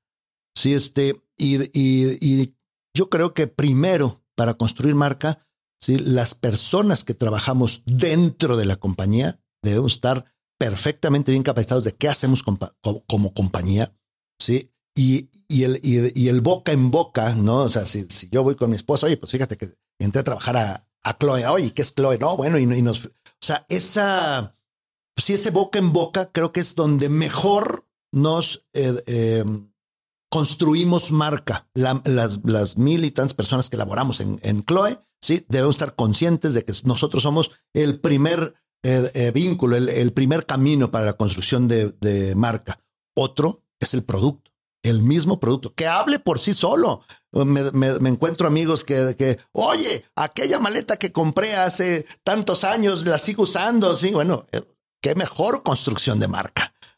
Este, pero bueno, también usamos influencers, ¿sí? O sea, influencers comprometidas, ¿no? No, o sea, regalamos producto, ¿sí? Para que hablen bien o mal, ¿eh? O sea, pudieran hablar mal porque no pagamos por eso. Sino, sino este, regalamos producto, claro que, que regalamos, pruébenlo, úsenlo, ¿sí? Y si creen que es buena calidad, buen producto, bueno, les agradecemos un, un, un, post, ¿no? Es lo que hacemos. No gastamos en, en, en revistas, en espectaculares, entonces nunca hemos gastado, no, no, no es el, el, el camino. Sí hacemos eventos este, de relaciones públicas. Este, el, el, último evento que tuvimos, que fue un super eventazo, fue el lanzamiento de Nat Geo, de National Geographic, que, bueno, fue un eventazo. Y todo ese tipo de, de, eventos de relaciones públicas, pues nos van posicionando. Quiero hablar un poco más de eso. Eh, justo construir una marca es algo que te lleva, en tu caso, décadas. Eh, y una vez que es, cuesta muy caro, toma mucho tiempo. Una vez que la tienes, la tienes que cuidar. Y tú has hecho algo con tu marca de los dos lados, desde las asociaciones como Agatha Ruiz de la Prada, en la que, o Nagio, en la que te estás acercando a marcas o, sí, marcas o propiedades intelectuales o como le quieras llamar, muy poderosas que tal vez ponen su confianza en ti. Y en otro, del otro lado de la moneda también has llegado a licenciar tu marca a otros productos, ¿no? Y, me gustaría entender cómo piensas de estos dos lados de la colaboración, desde licenciar hasta hacer asociaciones o alianzas con marcas. Ok. Bueno, este no, no es mi marca, no es mi empresa, es la empresa de todos los que día a día este, trabajamos ahí. Sí, y, y, todos debemos estar muy, muy, muy comprometidos porque ese, esa confianza que depositan en nosotros, pues tú lo has dicho, como Agatha Ruiz de la Prada, esta diseñadora española que está en muchísimos países, eh, llevamos 10 años trabajando con ella de la mano, este, eh, eh, o sea, gente valiosísima en el ramo de la moda, en el ramo del, del, del arte, de la cultura, este, todo, o sea, depositan la confianza en nosotros poniendo, no sé, Chloe, Bye, este, Alan por el mundo, ¿no? Que hemos hecho algunas colaboraciones con él y demás. Entonces, bueno, somos conscientes de que debemos de cuidar muy bien su marca. Nosotros, después de la gente, del personal que laboramos día a día, la marca es lo que nos hace, ¿no? O sea, la realidad es que todos, todos compramos por marca. Sí, sea cualquier nivel de marca, no estoy hablando un, una alta, una baja, una, o sea, porque es donde refleja la calidad con la que me identifico, el diseño con el que me identifico, la identidad, ¿no? Entonces, eh, vale oro esta, eh, eh, esta identidad, ¿no? Este, y, y, y así como lo vemos nosotros, lo ven quien nos presta su marca. Hacemos muchísimas colaboraciones. Ahorita hay una padrísima en, en, en en boutiques de, de peanuts, de Snoopy, todo eso, bueno, maravillosa. Y bueno, somos de colaboraciones. Si pudiera definir a Chloe en una palabra, yo creo que sería alianzas o algo así, ¿verdad? Pero bueno, también, también no somos expertos para todo. Entonces, eh, nos hemos aliado con empresas como, no sé, este, eh, lentes oftálmicos. nos, nos aliamos con una gran empresa sí que son especialistas en lentes oftálmicos y solares. Sí, y, y, se nos acercó y oye, podemos, eso fue hace ocho años, podemos hacer algo con tu marca. Fíjate que pues, la hemos visto mucho y todo así. Al principio dije, claro que no, pues me estás pidiendo un hijo. No, no, no, de ninguna manera. Oye, fíjate que sabemos, nosotros tenemos muchas otras marcas internacionales, sabemos lo que, este, eh, lo que es esto de trabajar en colaboración, este, donde nosotros ponemos todo el know-how, todo el, conocimiento del, del, ramo, del producto, etcétera, y lo unimos con el diseño de Chloe, con el ADN de Chloe. Podemos hacerlo. híjole, pues total, empezamos. Vamos muy bien, vamos muy bien. Este, eh, eh, después de eso vino los relojes. Los relojes también vamos muy bien. No conocemos relojes, nos, nos aliamos con un experto en joyería y relojes, sí, donde vamos avanzando bastante bien, ¿no? O sea, ya, ya Chloe ya, ya lo identifica la gente y con un muy buen producto que ellos saben hacer, pues qué maravilla. Y otra alianza más que tenemos de uso de licencia de marca es eh, accesorios de, de, de viaje. Nosotros somos fuertes en el tema de equipaje, pero no tanto así de accesorios, que son los candados, los necks, los, los cuellos, los, los, los tags este, de, de, identificación, etcétera. Son mil productos, no, no, mil, muchos productos. Entonces, este, nos aliamos con ellos, vamos bastante bien. Estamos este, en, en, en todo, todos los puntos donde ya tenemos las departamentales, nuestras tiendas, y también estamos en, en Panamá con ellos, y estamos en Colombia y en algunas otras partes. Ahora dime algo, ¿cuál es la diferencia entre una colaboración como con Nat Geo o Agatha Ruiz de la Prada y un licenciamiento como los lentes oftálmicos? Ok, bueno. ¿Qué, qué diferencia hay en el negocio? Ok, bueno, te, te, te platico, cuando em, em, empezamos con Agatha, este, nosotros queríamos que dijera Chloe by Agatha Ruiz de la Prada. En aquellos entonces, Agatha dice, no, no, como Chloe es Agatha Ruiz de la Prada. No es que no queremos que sea Agatha Ruiz de la Prada, queremos que sea Chloe diseñado por Agatha Ruiz de la Prada y con el ADN de, de, de, Agatha y de Chloe, ¿verdad? Si este, eso es una, una, una colaboración, ¿no? Dos marcas salen al mercado, sí, y, y, y bueno, con Agatha le hemos aprendido mucho, vamos súper bien, este, y, y, y una, un, un licenciamiento, sí, es nosotros prestamos la marca para que alguien más la explote. Prestamos con todas las precauciones necesarias. ¿Cuáles son esas precauciones? Por ejemplo, nos metemos en el diseño 100%.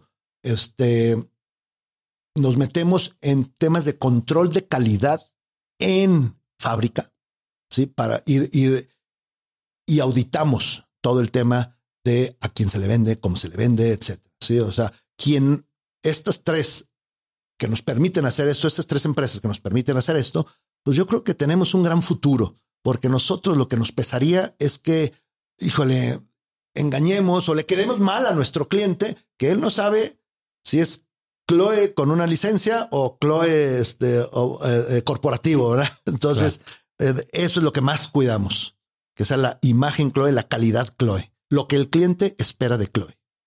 Oye, Carlos, estabas mencionando que estabas ahora en Panamá y en Colombia. Así como abriste el aeropuerto de Guadalajara, abriste también una boutique en Miami. Y esa no jaló. Uh -huh. ¿Por qué no jaló? Híjole, mucho aprendizaje en esa. Buen, buen, buen, buen, buen punto, oso. La verdad que, este, fíjate que ahí nos, este, bueno, hubo, hubo una, un, una convocatoria del, del gobierno federal, estatal y municipal en, en, Guadalajara, donde los tres la, y sonaba muy bien la idea, donde este era punta de lanza. Necesitaban una empresa de moda para que se fuera a abrir alguna boutique en Estados Unidos. Eh, eh, la, la, idea inicial era Nueva York. Si este, para, para que de, después de que esa fuera exitosa, pues vienen más empresas de México para, para poder estar en otra pues en otros países y países como Estados Unidos, que sonaba interesantísimo, ¿verdad? Ponían el ejemplo, oye, pues como Hugo Sánchez, ¿no? Fue el primero que fue a, y, y, pues después van muchos a jugar fútbol a Europa, ¿verdad? Pues sonaba muy bien la idea, ¿verdad? Bueno, pues entro en la convocatoria, este, un, un, proceso, este, largo, ¿no? Este, yo metí de lleno, o sea, sí o sí quería ganar. Y pues gané. Gané, ganamos en la empresa. Si este, eh, y, y, digo, y, y, y, pedimos con empresas importantísimas, ¿verdad? mexicanas, tenían que ser de, capital mexicano. Y competimos con empresas importantísimas Y bueno, pues llegó el momento. Vamos abriendo una tienda en Estados Unidos. ¿sí? Este, buscamos Nueva York, no, no, no fue, eh, no, no nos alcanzó, la verdad. Entonces, bueno, pues vamos buscando Miami, sí, una tienda la abrimos súper bonita, súper bonita. Ahí vamos, pero híjole, un orgullo que ahorita ya no sé si es orgullo u otra cosa, pero orgullo o qué, vamos a decirlo bien. O ego, o ego, la realidad, sí, exactamente. Pero, pero bueno, pues íbamos con todo, ¿verdad? Sí, este, ahí, este, cierto, el consejo ahí dijo, cuidado, cuidado, porque ahí la inversión es fuerte. Ahí este presupuesto, ay, híjole, cuidado, cuidado, cuidado. Pues bueno, mi principal objetivo era que, que, el consejo me lo autorizara. Pues total, logré que me lo autorizara. Abrimos, padrísimo, todo. Eh, no vendía mal la tienda, vendía bastante bien. El problema es que era una tienda y el gasto se dividía en una tienda y el este, los pallets que llegaban pues de, de, mercancía, pues era para una tienda y el supervisor y, el, y todos los gastos se cargaban a una tienda. Entonces, este, nunca alcancé a visualizar que el proyecto era para llegar y abrir cinco, seis, siete tiendas y para que pudieran ser eh, eh, sustentables por sí mismas en esa zona. Sí, este, pues sí, me, me, me, me cegó el ego, ¿por qué no decirlo? O sea, para mí era, no, bueno, o sea, llegar a las, a, las, a, las estrellas, ¿no? Este, con una super boutique bonita en Miami. Este. ¿Y, por qué no abrir más? Porque el, el, el, costo es mucho mayor que aquí en México. Sí, en ese entonces decidimos que era, ya estaba probado aquí en México el tema de boutiques y decidimos abrir en México. Sí, a, a lo mejor allá abrimos seis o cinco, y aquí 10. Y, aquí 10 o más, ¿verdad? Entonces, este, pues, pues, pues, tuve que hacer este, algunos pasos hacia atrás y, y, y, pues guardarme mi, mi, mi, pues mi ego y todo, mi, sí, y, decir, hasta aquí llegamos con esta boutique, adiós, sí, y vamos para adelante, porque viene mucho, viene mucho en, en, en, en México. Este, seguimos abriendo. Y, y hoy que estás retomando la internacionalización, y que ya tienes en mente también la apertura de boutiques en el extranjero, ¿qué aprendiste de Miami para esta segunda ronda? Que no se me caliente la cabeza.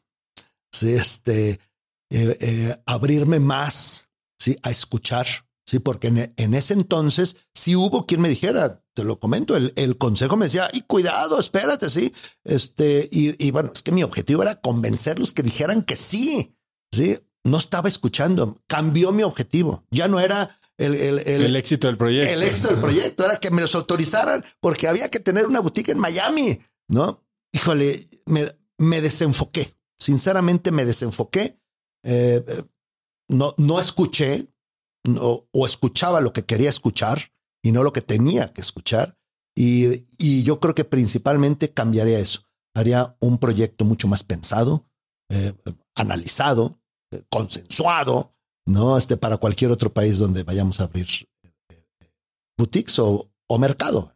Y has dicho que el riesgo de la internacionalización no es solo la parte operativa, no es la parte comercial en el sentido de exportar la experiencia, no es solo el producto. ¿Cómo estás pensando en lograr eso? Ok, sí, hemos sido lentos y seguirá siendo lento porque no exporta, no queremos exportar producto, queremos exportar la marca, ¿sí? lo que transmite la marca. Sí, y, y, bueno, eso es mucho más lento, más este, pues más caro. Sí, cómo no. El, producto sí gusta, o sea, y sobre todo Latinoamérica y, y, este, algunas partes de Estados Unidos que hemos hecho ah, este, pruebas y esto, creo que estamos muy bien enfocados con este producto. A lo mejor en alguna parte habrá que hacerle algún pequeño cambio y lo que sea, pero nada significativo. ¿sí? Entonces, estamos listos para este, exportar producto. Pero hay que estar listos para exportar la marca, la, experiencia. Sí, y vamos en ese camino, este, lo vamos a lograr. Sí vendemos en algunos países y nos va bien y todo, pero seguimos en el camino para, para, para que sea reconocida la marca. ¿Fuiste, cuánto tiempo fuiste director general de la empresa? Fui director general 30 años. 30 años, felices 30 años, la verdad. Eh, cambió mucho la empresa, ¿eh? de que empezó al final, cambió mucho la empresa, pero fui director general 30 años. Y llega el momento en el que decides hacerte un lado no de la empresa, porque sigue siendo presidente y director creativo. ¿Por qué? ¿Cómo se vive ese momento en el que dices, ya no quiero, ya no puedo, ya no soy, hay alguien mejor? ¿Qué fue? Fue un momento este, difícil porque la realidad es que fui muy feliz siendo este, director general, sinceramente. Me, me, la pasé muy bien, tuve mil experiencias. Tengo amigos, ya amigos que salieron de, de, de, pues de esta etapa de Chloe. Este, conocí muchísima gente. Bueno, Fernanda, mi esposa, este, por, por, por situaciones de trabajo, este, me tocó conocerla ahí. O sea, fui infinitamente feliz 30 años. Sí, crece la empresa, se vuelve más administrativa la empresa. Eh, yo sí sentía que me estaba quedando un, un, un, poquito corto en las decisiones, ¿por qué no decirlo? Sí, este, y, y, y, y mi vena creativa, mi vena de, de, de, de, desarrollar productos, de desarrollar imagen, de, o sea, creativa realmente, sí, este, pues cada vez iba menos. Y un día digo, híjole, ¿qué pasaría si, si, si, si dejo la dirección general y ahí voy con el consejo? Oigan, ¿cómo ven esta idea? ¿Cómo? ¿Qué idea tan loca? No, no, no, ¿cómo? Pero si vamos muy bien. O sea, íbamos pues, este, rompiendo récords de ventas, de, o sea, vamos maravillosamente bien porque pues creo que podemos ir mejor. Y, y bueno, después de eso, este, el consejo me ayudó a buscar la persona indicada. Sí, y, y, y hace casi cinco años llega pues el profesional para dirigir la empresa. De que se te ocurrió esto, de que cruzó por tu mente como una posibilidad que tal vez nunca habías ni siquiera considerado, a que jalaste el gatillo y lo comunicaste, se lo dijiste al consejo, ¿cuánto tiempo pasó? Ah, no, yo creo que un par de años. sí, no, no, no, no, no, porque te digo, para mí era muy, muy complicado porque, híjole, no sabía qué iba a pasar conmigo, pero, pero, pero me, me sentí algo así como que me fuera a retirar. Y eso me daba escalofríos, ¿no? No es lo que menos quiero. Digo, este, no, espero nunca retirarme, pero, pero menos a los 52 años. Bueno, tenía 47 en ese entonces, ¿no? Este, eh, y, y, y, como que el, el, pasarme a otra posición, híjole, y mucha gente lo entendía así, ¿eh? Bueno, en mi casa lo entendían así, ¿cómo y por qué o qué? Pues, sí, creemos que, creo que puede ser mejor y creo que la puedo hacer bien. Y, y, y después de que lo comenté al consejo, a que se ejecutó, pues yo creo que pasó a lo mejor un año, no sé, pero yo creo que un año en, en, en ese proceso, ¿sí? cuando yo había tomado la decisión y se ejecuta. Sí, y, y, y bueno, el, el dejar la dirección, este, me llevó entre tres meses más o menos así. Fue, fue bastante. Oye, dime algo. Yo, yo, conozco a muchos empresarios, muchos emprendedores, ya con empresas de buen tamaño, que y justo muchos de los miembros de Cracks Mastermind me dicen esto. Mi objetivo es separarme un poquito de la empresa, tal vez hasta pensar en contratar un director general. ¿Qué tiene que pasar para que tú estés en la posición, tú como emprendedor o empresario estés en la posición de hacerte un lado? ¿Qué, ¿De qué te tienes que encargar, vamos a decir, en estos últimos dos años de tu gestión? Bueno, te hablo en, lo que ha pasado acá conmigo, con Carlos Ruiz Velasco, con Chloe, ¿no? Este, Primero, bueno, es un proceso personal, ¿eh? porque lo digo fácil de llegó alguien y todo muy exitoso y todo, ¿no? Para mí fue difícil, o sea, sinceramente, el ser el mandamás de la empresa, ¿no? Este, a tener que dar un paso atrás y tenerme que callar y muchas veces tenerme que ir, porque después de eso eh, cumplí un sueño este, personal de, de, de, irme a vivir a otra parte de, de Guadalajara. Sí, este, pero creí que, que fue el momento, porque pues muchas de las reuniones eh, estábamos platicando, estaba el director general, todo sí, y algunas personas todavía me volteaban a ver, a ver como qué ojo levantaba, ¿verdad? Entonces, pues ahí dije, híjole, creo que así de empoderado como estaba yo 30 años, pues ahora el nuevo director general, Paco Jiménez, que es el que debe estar súper empoderado, ¿verdad? Y, y, y me hice a un lado me costó mucho trabajo. Cuando platicaban algo, pues yo ya tenía la, la, respuesta en la boca, la correcta, la que debe de ser. Ahora no. Ahora era esperar a que alguien más si este, eh, eh, eh, pusiera la solución en el camino sea o no, o, sea, hubiera sido, no hubiera sido la mía, ¿verdad? El control de ego. Sí, claro, exactamente, tal cual, sí. ¿Cómo, cómo manejas tú el ego? ¿Cómo, cómo facilitaste este proceso de soltar? Estaba muy convencido de que tenía que pasar. Sí, este, estaba muy convencido por la misma empresa. Sí, este, eh, por lo, era lo mejor para la empresa, que es lo mejor para todas las familias que vivimos en la empresa. Sí, este, eh, yo podía aportar muchísimo en el, en el ramo de la moda. O sea, y, digo, ya llevo ahí cuatro años tantos, casi cinco. Sí, soy feliz, soy más feliz que antes. ¿eh? Porque bueno, eh, o sea, estoy metidazazo en el tema de, creativo de toda la compañía, desde el producto. O todo lo que es creativo pasa por mí. Sí, y, todo lo numérico, estadístico. Sí, este, claro que debo de estar. Estoy como presidente del consejo ahora. Y, claro que debo de estar y, y, son las horas que le debo de dedicar y, ser el más profesional, sí, aunque no sea mi habilidad, porque no tengo otra. Sí. Y una de las cosas buenas que surgió ahora que dejo la, la que dejé la, la, dirección general es que este proyecto, por ejemplo, de la fábrica, yo creo que si yo hubiera estado metido ahí dentro, eh, este, con, con el costal cargando, porque operar híjole, aplausos, ¿no? Porque de veras es, es, un costal muy pesado.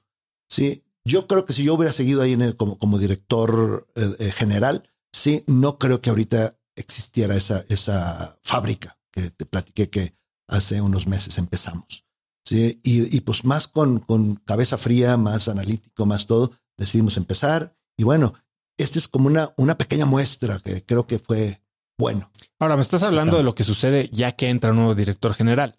¿Cómo preparas a una empresa para aceptar este cambio? Mm. Porque tú pudiste haber dicho, mañana contrato aquí a mi compadre, que se venga el de director general, yo me voy a vivir a Estados Unidos un par de años o a Europa, donde tú quieras. Y la empresa no está lista y la misma empresa lo va a expulsar, los anticuerpos de la empresa lo van a rechazar. ¿Cómo te aseguras de que, le, de que esta persona que tal vez tiene todas las capacidades llega a una empresa que está lista para responderle a un nuevo amo? Vamos. Oye, ¿cómo sabes? ¿Estuviste ahí en la empresa, en el proceso? ¿Qué, hombre? No, hombre, qué barbaridad. Pero bueno, sí, claro, es, o sea, definitivamente. Yo creo que se em, em, empezamos a preparar la empresa cuando empezó el consejo. ¿no? Es un consejo consultivo Sí, este no es un consejo de administración. no, e, este hace veintitantos años, sí. Vamos a, tenemos pensado pasar a ser un consejo de administración formal, porque traemos algunos proyectos ahí como empresa en bolsa y demás y todo. Pero este, pero bueno, la realidad es que yo creo que ahí empezó, hace 20 años empezó ese proceso, sin saberlo yo, ¿eh? O sea, yo, yo, yo quería administrar mejor la empresa, que alguien me, me, me, me contradijera cuando puse el consejo, sí, este, que, que alguien me enfrentara, que alguien me cuestionara, etcétera, ¿no? Sí, eh, alguien de fuera, sin, sin, sin la problemática de la operación. Y así empezó el consejo. Así empezó. hoy ha cambiado mucho y, ya, este, bueno, mucho más institucional, mucho más eh, de reglas y de, sí. Pero, pero yo creo que ahí empezó, ¿eh? Sí, este, sin darme cuenta que eh, algún día iba a dejar la dirección general, porque hace algunos años me habías preguntado, oye, ¿y dejarías la dirección general? No, claro que no. Sí, ahora sí me toca dejarla, bueno. Pero ahí empezó. Después, este, yo empecé a platicar sobre todo con mi gente cercana mi idea. ¿Sí? ¿Cómo ven? Empecé a socializar, ¿verdad? Sí, este, y bueno, cuando se tomó la decisión, pues fue un hasta aquí, o sea, va a entrar él, así es. Me, me ayudó mucho el consejo para tomar la decisión de quién iba a ser. Este, y, creo que se escogió la persona indicada. Sí, pero ya estaba la persona indicada. Ahora el indicado para, para hacer las cosas de cómo llegar a esa persona, cómo tenía que ser yo hacer las cosas indicadas. Y, y bueno, me dediqué mucho tiempo a empoderarlo. Te digo que a empoderarlo hasta salí de ahí. Y sí salió, sí, sí, sí pasó que algunas personas eh, eh, claves, personas importantísimas en la compañía, pues decidieron este, que, que, ya no era su, su tiempo en, en, Chloe y bueno, pues tuvieron que, que, salir. Muchas personas de las ahorita, bueno, con honores y aplausos salieron, ¿verdad? Pero pues cambió, cambió y, y, decidieron que no, era el, tiempo, este, ya para ellas en, en Chloe. Y, bueno, se, en general, el 90 y tantos por ciento fue el mismo equipo, o es el mismo equipo, pero ciertas personas dijeron que no, y bueno, pues muy, muy válido.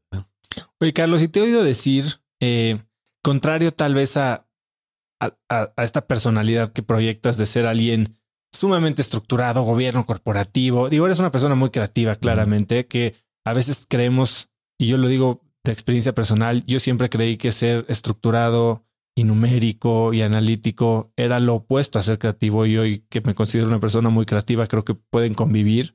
Eh, dices que tú no ves en el largo plazo, que no pasan tus planes de cinco años. ¿Eso es cierto? ¿Y, y, y cómo, qué hay detrás de este, de este razonamiento? Sí, la última este, eh, planeación estratégica que hicimos, la hicimos a tres años. Sí, este, eh, y más ahora después de pandemia, ¿verdad? que no sabes lo que pasa. Bueno, ya aprendimos mucho de, la pandemia, pero, pero sí, digo, sí, sí echamos un ojo, una, una, una idea, una, un sueño, ¿no? Lejos, nomás para saber cómo, por dónde vamos a andar. Ponen una estrella del norte por Exactamente, exactamente porque eso hasta motiva, ¿no? ¿Cómo íbamos a llegar a aquella estrella, verdad? Sí, eso hasta motiva. Sí lo vemos, pero así de reojo.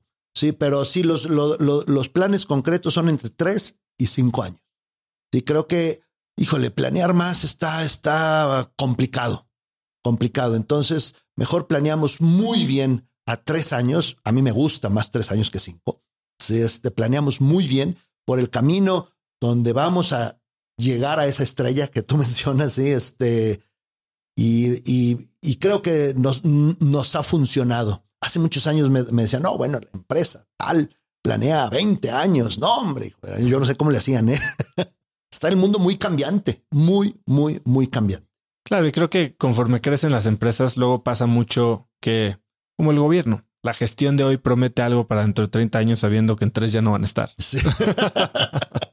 Exactamente. O Oye, Carlos, em, a ver, empezaste a emprender a los 17 años, te saliste en segundo secundaria, no terminaste la carrera, pero por lo mismo has mencionado que eres alguien que nunca deja de aprender y desde la experiencia, ahorita creo que la frase que más has repetido durante la conversación hoy es aprendí, aprendí, aprendí, pero también aprendes de forma formal. Cuéntame un poco cómo aprendes. Bueno, sí, como, como eso, oye, tienes demasiada información, oso. Déjame decirte que sí, efectivamente. Mi otra este, chamba es en la CIA. Ándale, sí, sí. este, sí, eh, dejé de estudiar a los 17 años, segundo y secundaria. Sí, este, eh, eh, me divertía mucho, estudiaba poco.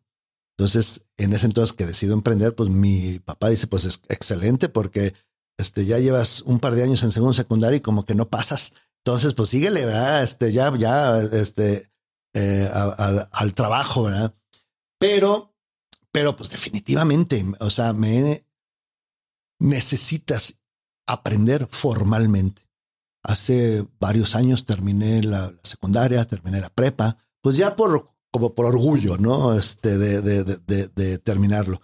Tengo ahí este eh, pendiente, pues estudiar alguna carrera, ¿por qué no? Alguna carrera que que seguro no me va a servir de mucho.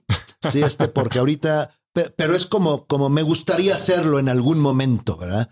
Este, pero definitivamente, sí, me trato de aventar todos los cursos de IPADE, GADE y todo lo que, todo, todo, lo que, este, el último que me aventé, uno de, de, presidentes de consejo, sí, este, aprendí mucho, este, pues trato de estar muy actualizado, sinceramente. Este, en aquel entonces sí sentí que me hizo falta la carrera. Sí, este, yo a mis hijos les digo, por favor, o sea, carrera y de ahí para adelante, ¿no? Sí crees que hace la diferencia. Definitivamente. ¿Y crees que en 20 años que tus hijos estén en la carrera va a ser la diferencia? La diferencia va a ser el que se sigan capacitando. La diferencia va a ser el que abran la mente. La, la diferencia es que se adapten al cambio. E, e, esa va a ser la diferencia. Pero, pero sinceramente, hoy lo que toca es el que estudien una carrera. Sí, este, hasta por seguridad, ¿no? O sea, una sociedad. Bueno, oye, para pedir un trabajo, pues nosotros, oye, ahora con la fábrica necesitamos un ingeniero industrial. Si no tiene el título de ingeniero industrial, no se puede sentar en la silla para ver si es bueno o es malo. ¿no? Entonces yo sí creo que haga falta, sinceramente, sí creo que haga falta este, y, todas las habilidades que se, que se aprenden, ¿no? Este, amistades, este, no, aparte digo, me han platicado, es padrísima la carrera. Dicen que se pone bien. Sí, entonces yo sí creo que, que hace falta, soy un convencido, pero no solo de la carrera, de seguirte capacitando permanentemente. Dime qué lección has aprendido en los últimos dos años a través de capacitación formal, alguno de estos cursos o incluso hasta algún libro que más impacto haya tenido, ya sea en tu vida o en la empresa eh, en este mismo periodo, últimos dos años? Ay, jole, pues no, no, no te podría mencionar ahorita uno, no se me viene alguno a la mente, pero, pero bueno, te platico este último curso que, tomé. Sí, te, digo que es un, es un consejo consultivo que le hemos puesto muchas este, eh, eh, eh, reglas y todo para que funcione y demás. Sí, este, pero traigo en la mente el, el, el, institucionalizar más. Sí, y estudié uno de, de, presidentes de consejo, donde todos mis compañeros eran pues presidentes de consejo formales. Sí, entonces, bueno, aprendí mucho y yo espero ponerlo en marcha, ¿no? Este otro, bueno, ahí mismo aprendí hoy el, el, tema de protocolo familiar. De bueno, pues.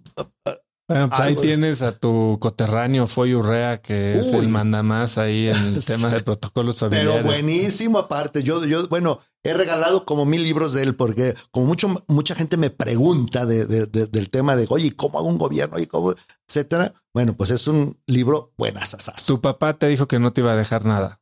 ¿Tú qué le has dejado? Bueno, pienso muy diferente, muy diferente que mi papá, pero principalmente les quiero dejar a mis hijos eh, una, una educación, un ejemplo, un este. Híjole, quiero dejarles también esa, ese amor por la empresa. Sí. Y si, y si queda empresa, pues qué bueno que le sigan. Oye, si, si, queda algo fue porque saqué mala cuenta, ¿no? ¿No es cierto? no, no, no. Espero que, que, que esta empresa dure muchísimos años y si la operan o no alguno de mis hijos, pues ojalá y, y tenga la capacidad de la empresa y las gentes y los propietarios en, el momento que yo no esté, este, pues, pues de, de, lograr que, que, que, trascienda generaciones esta empresa. ¿Lees mucho tú también? ¿Qué lees? Ay, híjole, pues leo varias cosas. Este, no, no leo tanto, sinceramente. Ahorita estoy leyendo dos libros abismalmente diferentes. Uno de, de, las siete reglas de, eh, eh, del protocolo familiar, porque como te comenté, estoy este, eh, pues investigando, viendo, conociendo más del, del tema. Sí, y estoy leyendo otro libro que poco, poco leo de estos temas de eh, Marian Rojas Estapé, Encuentre tu persona vitamina, se llama. Este... Hace poco me topé también con Marian, yo no la conocía y, he estado investigando un poquito de ella. No me extrañaría que pronto la pueda tener aquí sentada. Uy, bueno, yo, yo he escuchado sus conferencias, sí, y, me parece espectacular. No te puedo decir todavía el libro que, que tanto porque estoy todavía este, leyéndolo, pero suena muy interesante, ¿eh? de veras. Mira qué buena onda esto. Oye, ¿y cuál es el libro que más has regalado?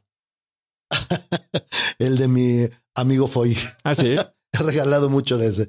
Sí, este, la verdad que sí, es que como, como algunas conferencias que me invitan a dar y todo, sí, este, me, me preguntan de este tema, sí, y, y, creo que es un libro muy, muy, muy fácil de leer. Vienen tres años para los que has planeado seguramente muy bien. En los próximos 12 meses, ¿cuál es el proyecto, el plan, que más te va a llamar la atención, que más te va a robar la energía o que más te la va a dar, ¿no? O sea, ¿cuál es este proyecto al que más te piensas dedicar en los próximos 12 meses? Ok, profesionalmente, este, traigo aquí en el tintero la, fábrica, sí, esa me estoy metiendo yo porque pues, que en 10 años no quedó mucha gente que supiera mucho de fábrica, ¿verdad? entonces me estoy metiendo yo, eso la, la traigo yo dirigiendo esta fábrica Sí, y todavía no está en punto de equilibrio. Y mi objetivo a pocos meses es ya, dejarla a punto de equilibrio para, para que empiece a crecer. Ese es un, es un tema importantísimo, sí, eh, que, que, me toca ver. Otro tema, sí, este, ha cambiado mucho el eh, temas de, de, de, recursos humanos y este, nos estamos adaptando, a los nuevos tiempos. Eh, y, y, bueno, eh, estamos creando un, comité ¿sí? de, recursos humanos, donde pues, estoy jalando gente de, de pues, que nos traigan experiencias, ¿verdad? conocimiento para pues, ser la mejor empresa donde todo el mundo quiera trabajar y que los que trabajemos aquí seamos este, eh, felices trabajando dentro de la compañía, todas las personas que trabajamos aquí. Y sí creo que ha cambiado muchísimo este tema de, de, de, el, el, recurso, el capital humano. Sí, y nos necesitamos adaptar, adaptar muy rápidamente. Nos estamos adaptando, pero bueno, este comité va a ser un comité importante. Y se están expandiendo a skincare y beauty products, ¿no? Ah, exactamente. Uy, ese es un proyecto también. Tienes toda la razón. De lo bueno que nos dejó la pandemia también. ¿Por qué? Porque en ese entonces que estábamos todos encerrados, sí, este, eh, eh, eh, se nos ocurrió y, y, exactamente se le ocurrió a mi hijo y dice, oye, voy a hacer una empresa donde haga este gel para, para manos, desinfectante. Que, de, desinfectante, que estuvo muy de, de, moda. A ver, platícame de tu idea. Sí, quiero fabricar esto y voy a hacer una empresa y voy a hacer esto y no sé qué. Él no trabajaba en Chloe, sí, mi hijo de 26 años. Ahora, este, no trabajaba en Chloe y, y, ya había traído dos o tres emprendimientos por ahí. Entonces con la pandemia, pues todo se acabó, ¿verdad? Y ahora voy a hacer esto. Y este, y pues ya con tanto tiempo que teníamos ahí de conversar, pues salió de que, mira, ¿qué te parece hacemos esto? Oye, y emprende dentro de Chloe, como ves, y, y, empezamos a platicar, platicar, platicar, y pues sacamos una super crema que, con nanotecnología y muchísimo, le invertimos este, eh, dinero por parte de Chloe y salieron unos productos asasazos. ¿sí? Y después de pandemia, sí, bueno, pues ahora tenemos mucha tarea por hacer porque ya no somos de, de geles antibacteriales ni nada. Ya estamos cada vez más perteneciendo al ramo de la belleza. Sí, pertenecemos al ramo de la moda, nos, nos reconocen. Pero el ramo de la belleza, vamos empezando, vamos empezando muy bien. Sí, ya, ya tenemos muchas cadenas especializadas en la belleza que ya distribu distribuimos ahí los productos. Sí, y bueno, vamos muy bien, pero pues seguimos, seguimos este, en este proyecto este, para que funcione muy bien en el, en el ramo de la belleza. Pues me suena la línea, ¿no? Hermes empezó haciendo baúles de viaje, moda, cremas y ahí va Chloe. Claro, ahí vamos, ahí vamos, y, y no aflojar. ¿eh? pero sí es otro ramo muy diferente muy diferente, pero creo que vamos por el camino.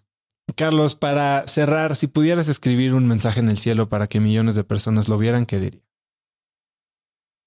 Sé persistente, pero ese va más dirigido a los chavos de hoy, fíjate. No, o sea, este, eh, creo que ese, ese mensaje dijera, sé persistente, logra el objetivo, aférrate. Sí, ese yo creo que para los chavos de hoy sería un buen mensaje. ¿Por qué en particular para los chavos? Porque veo que cambian fácilmente, ¿no? O sea, se, se, se, se brincan de proyecto, este, como que buscan más como la satisfacción momentánea, más que un reto fuerte de vida. Buenísimo. Eh, pues Carlos, la verdad es que ha sido increíble tenerte aquí. Eh, lleva mucho tiempo yo con ganas de platicar contigo. Obviamente llevo viendo el crecimiento de la marca por todos lados y es te hace sentir muy orgulloso y escuchar tu historia como la he escuchado varias veces de amigos que tenemos cercanos. Eres un crack y estoy seguro de que lo que vas a lograr con Chloe va a ser mucho más grande de lo que ha pasado hasta ahora. Eh, gracias por estar aquí. ¿Dónde puede seguirte la gente? ¿Dónde puede conocer más de Chloe? Claro, en este, bueno, la, la, las redes de, de Chloe es chloe.com.mx, eh, el e-commerce, sí, y, y, y redes sociales en Chloe, Chloe y OE Moda también, sí, en Instagram y en. OE Moda ya es como la holding. Eh, OE Moda, sí, como que envuelve la, la, este, pero bueno, es Chloe o OE, cualquiera de las dos. ¿Y a ti? Sí. Y a mí, eh, Carlos Ruiz Velasco T en Instagram. De, de, Tapia en Instagram. Carlos Ruiz Velasco T. Pues Carlos, ha sido un verdadero placer. ¿Algo que quieras agregar? Nomás agradecerte, disfruté muchísimo esta plática, Oso, de veras, padrísima. Mil, mil gracias por, por la invitación. Carlos, gracias a ti. Eh. Esta fue una masterclass de construcción de marca y el crecimiento de una empresa de clase mundial. Si te gustó el episodio, compártelo con alguien usando el link cracks.la diagonal 219. También sigue Cracks Podcast en Spotify o suscríbete en YouTube o iTunes y califícanos con 5 estrellas para que más gente nos pueda encontrar. Mencióname en Instagram o Twitter con la lección que te llevas del episodio de hoy como arroba osotrava y no olvides saludar a Carlos en Instagram como arroba Carlos Ruiz Velasco T. Puedes encontrar links a todo lo que mencionamos el día de hoy en cracks.la diagonal 219.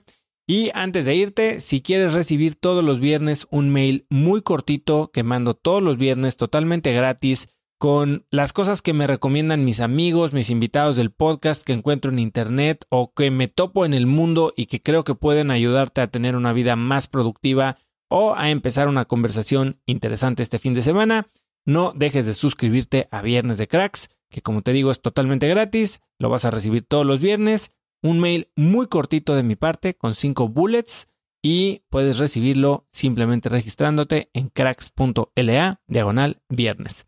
Eso es todo por hoy. Yo soy Osotrava y espero que tengas una semana de cracks. Si tienes una empresa, esto te interesa. El 14 de mayo voy a tener una plática cruda y honesta con Simón Cohen, fundador de Enco Global, una de las empresas más rentables del mundo, sobre lo que se necesita para crecer tu negocio. Después de muchos años en el mundo del emprendimiento y con la perspectiva de los cracks a quienes he entrevistado, hoy sé que la realidad es que no existe un secreto si es que quieres escalar. Lo que sí funciona es tener hábitos y sistemas sólidos, claridad en tus metas y aprender de quienes lo están logrando todo hoy, en tiempo real. Te invito a Business Hackers, un evento virtual en el que por primera vez Simón nos contará los detalles de su negocio para entender qué hay detrás de ese éxito y qué es lo que se necesita para replicarlo en tu propia empresa. Conéctate a Business Hackers desde donde estés el próximo 14 de mayo. Inscríbete hoy mismo en cracks.la diagonal hackers y encuentras el link en la descripción de este episodio. Este episodio es presentado por Diri Móvil, la innovadora compañía de telefonía celular que conecta a cientos de miles de mexicanos. Yo no sé a ti, pero lo peor que me puede pasar es quedarme sin datos en mi plan o quedarme incomunicado en eventos y no poder trabajar desde donde esté. Platicando con amigos sobre este problema, hace unos meses conocí Diri, que es el líder indiscutible en la venta de eSIMs digitales que puedes usar como línea principal manteniendo tu número actual o también como línea secundaria para siempre estar conectado en México, Estados Unidos y Canadá. A través de la aplicación de Diri puedes gestionar tu línea y elegir entre diversos planes como el que yo uso de 40 gigas al mes por solo 279 pesos. Por escuchar cracks, Diri te regala 7 días de servicio ilimitado totalmente gratis descargando tu eSIM gratis en diri.mx diagonal cracks. Diri se escribe D de dedo y R I.mx diagonal cracks.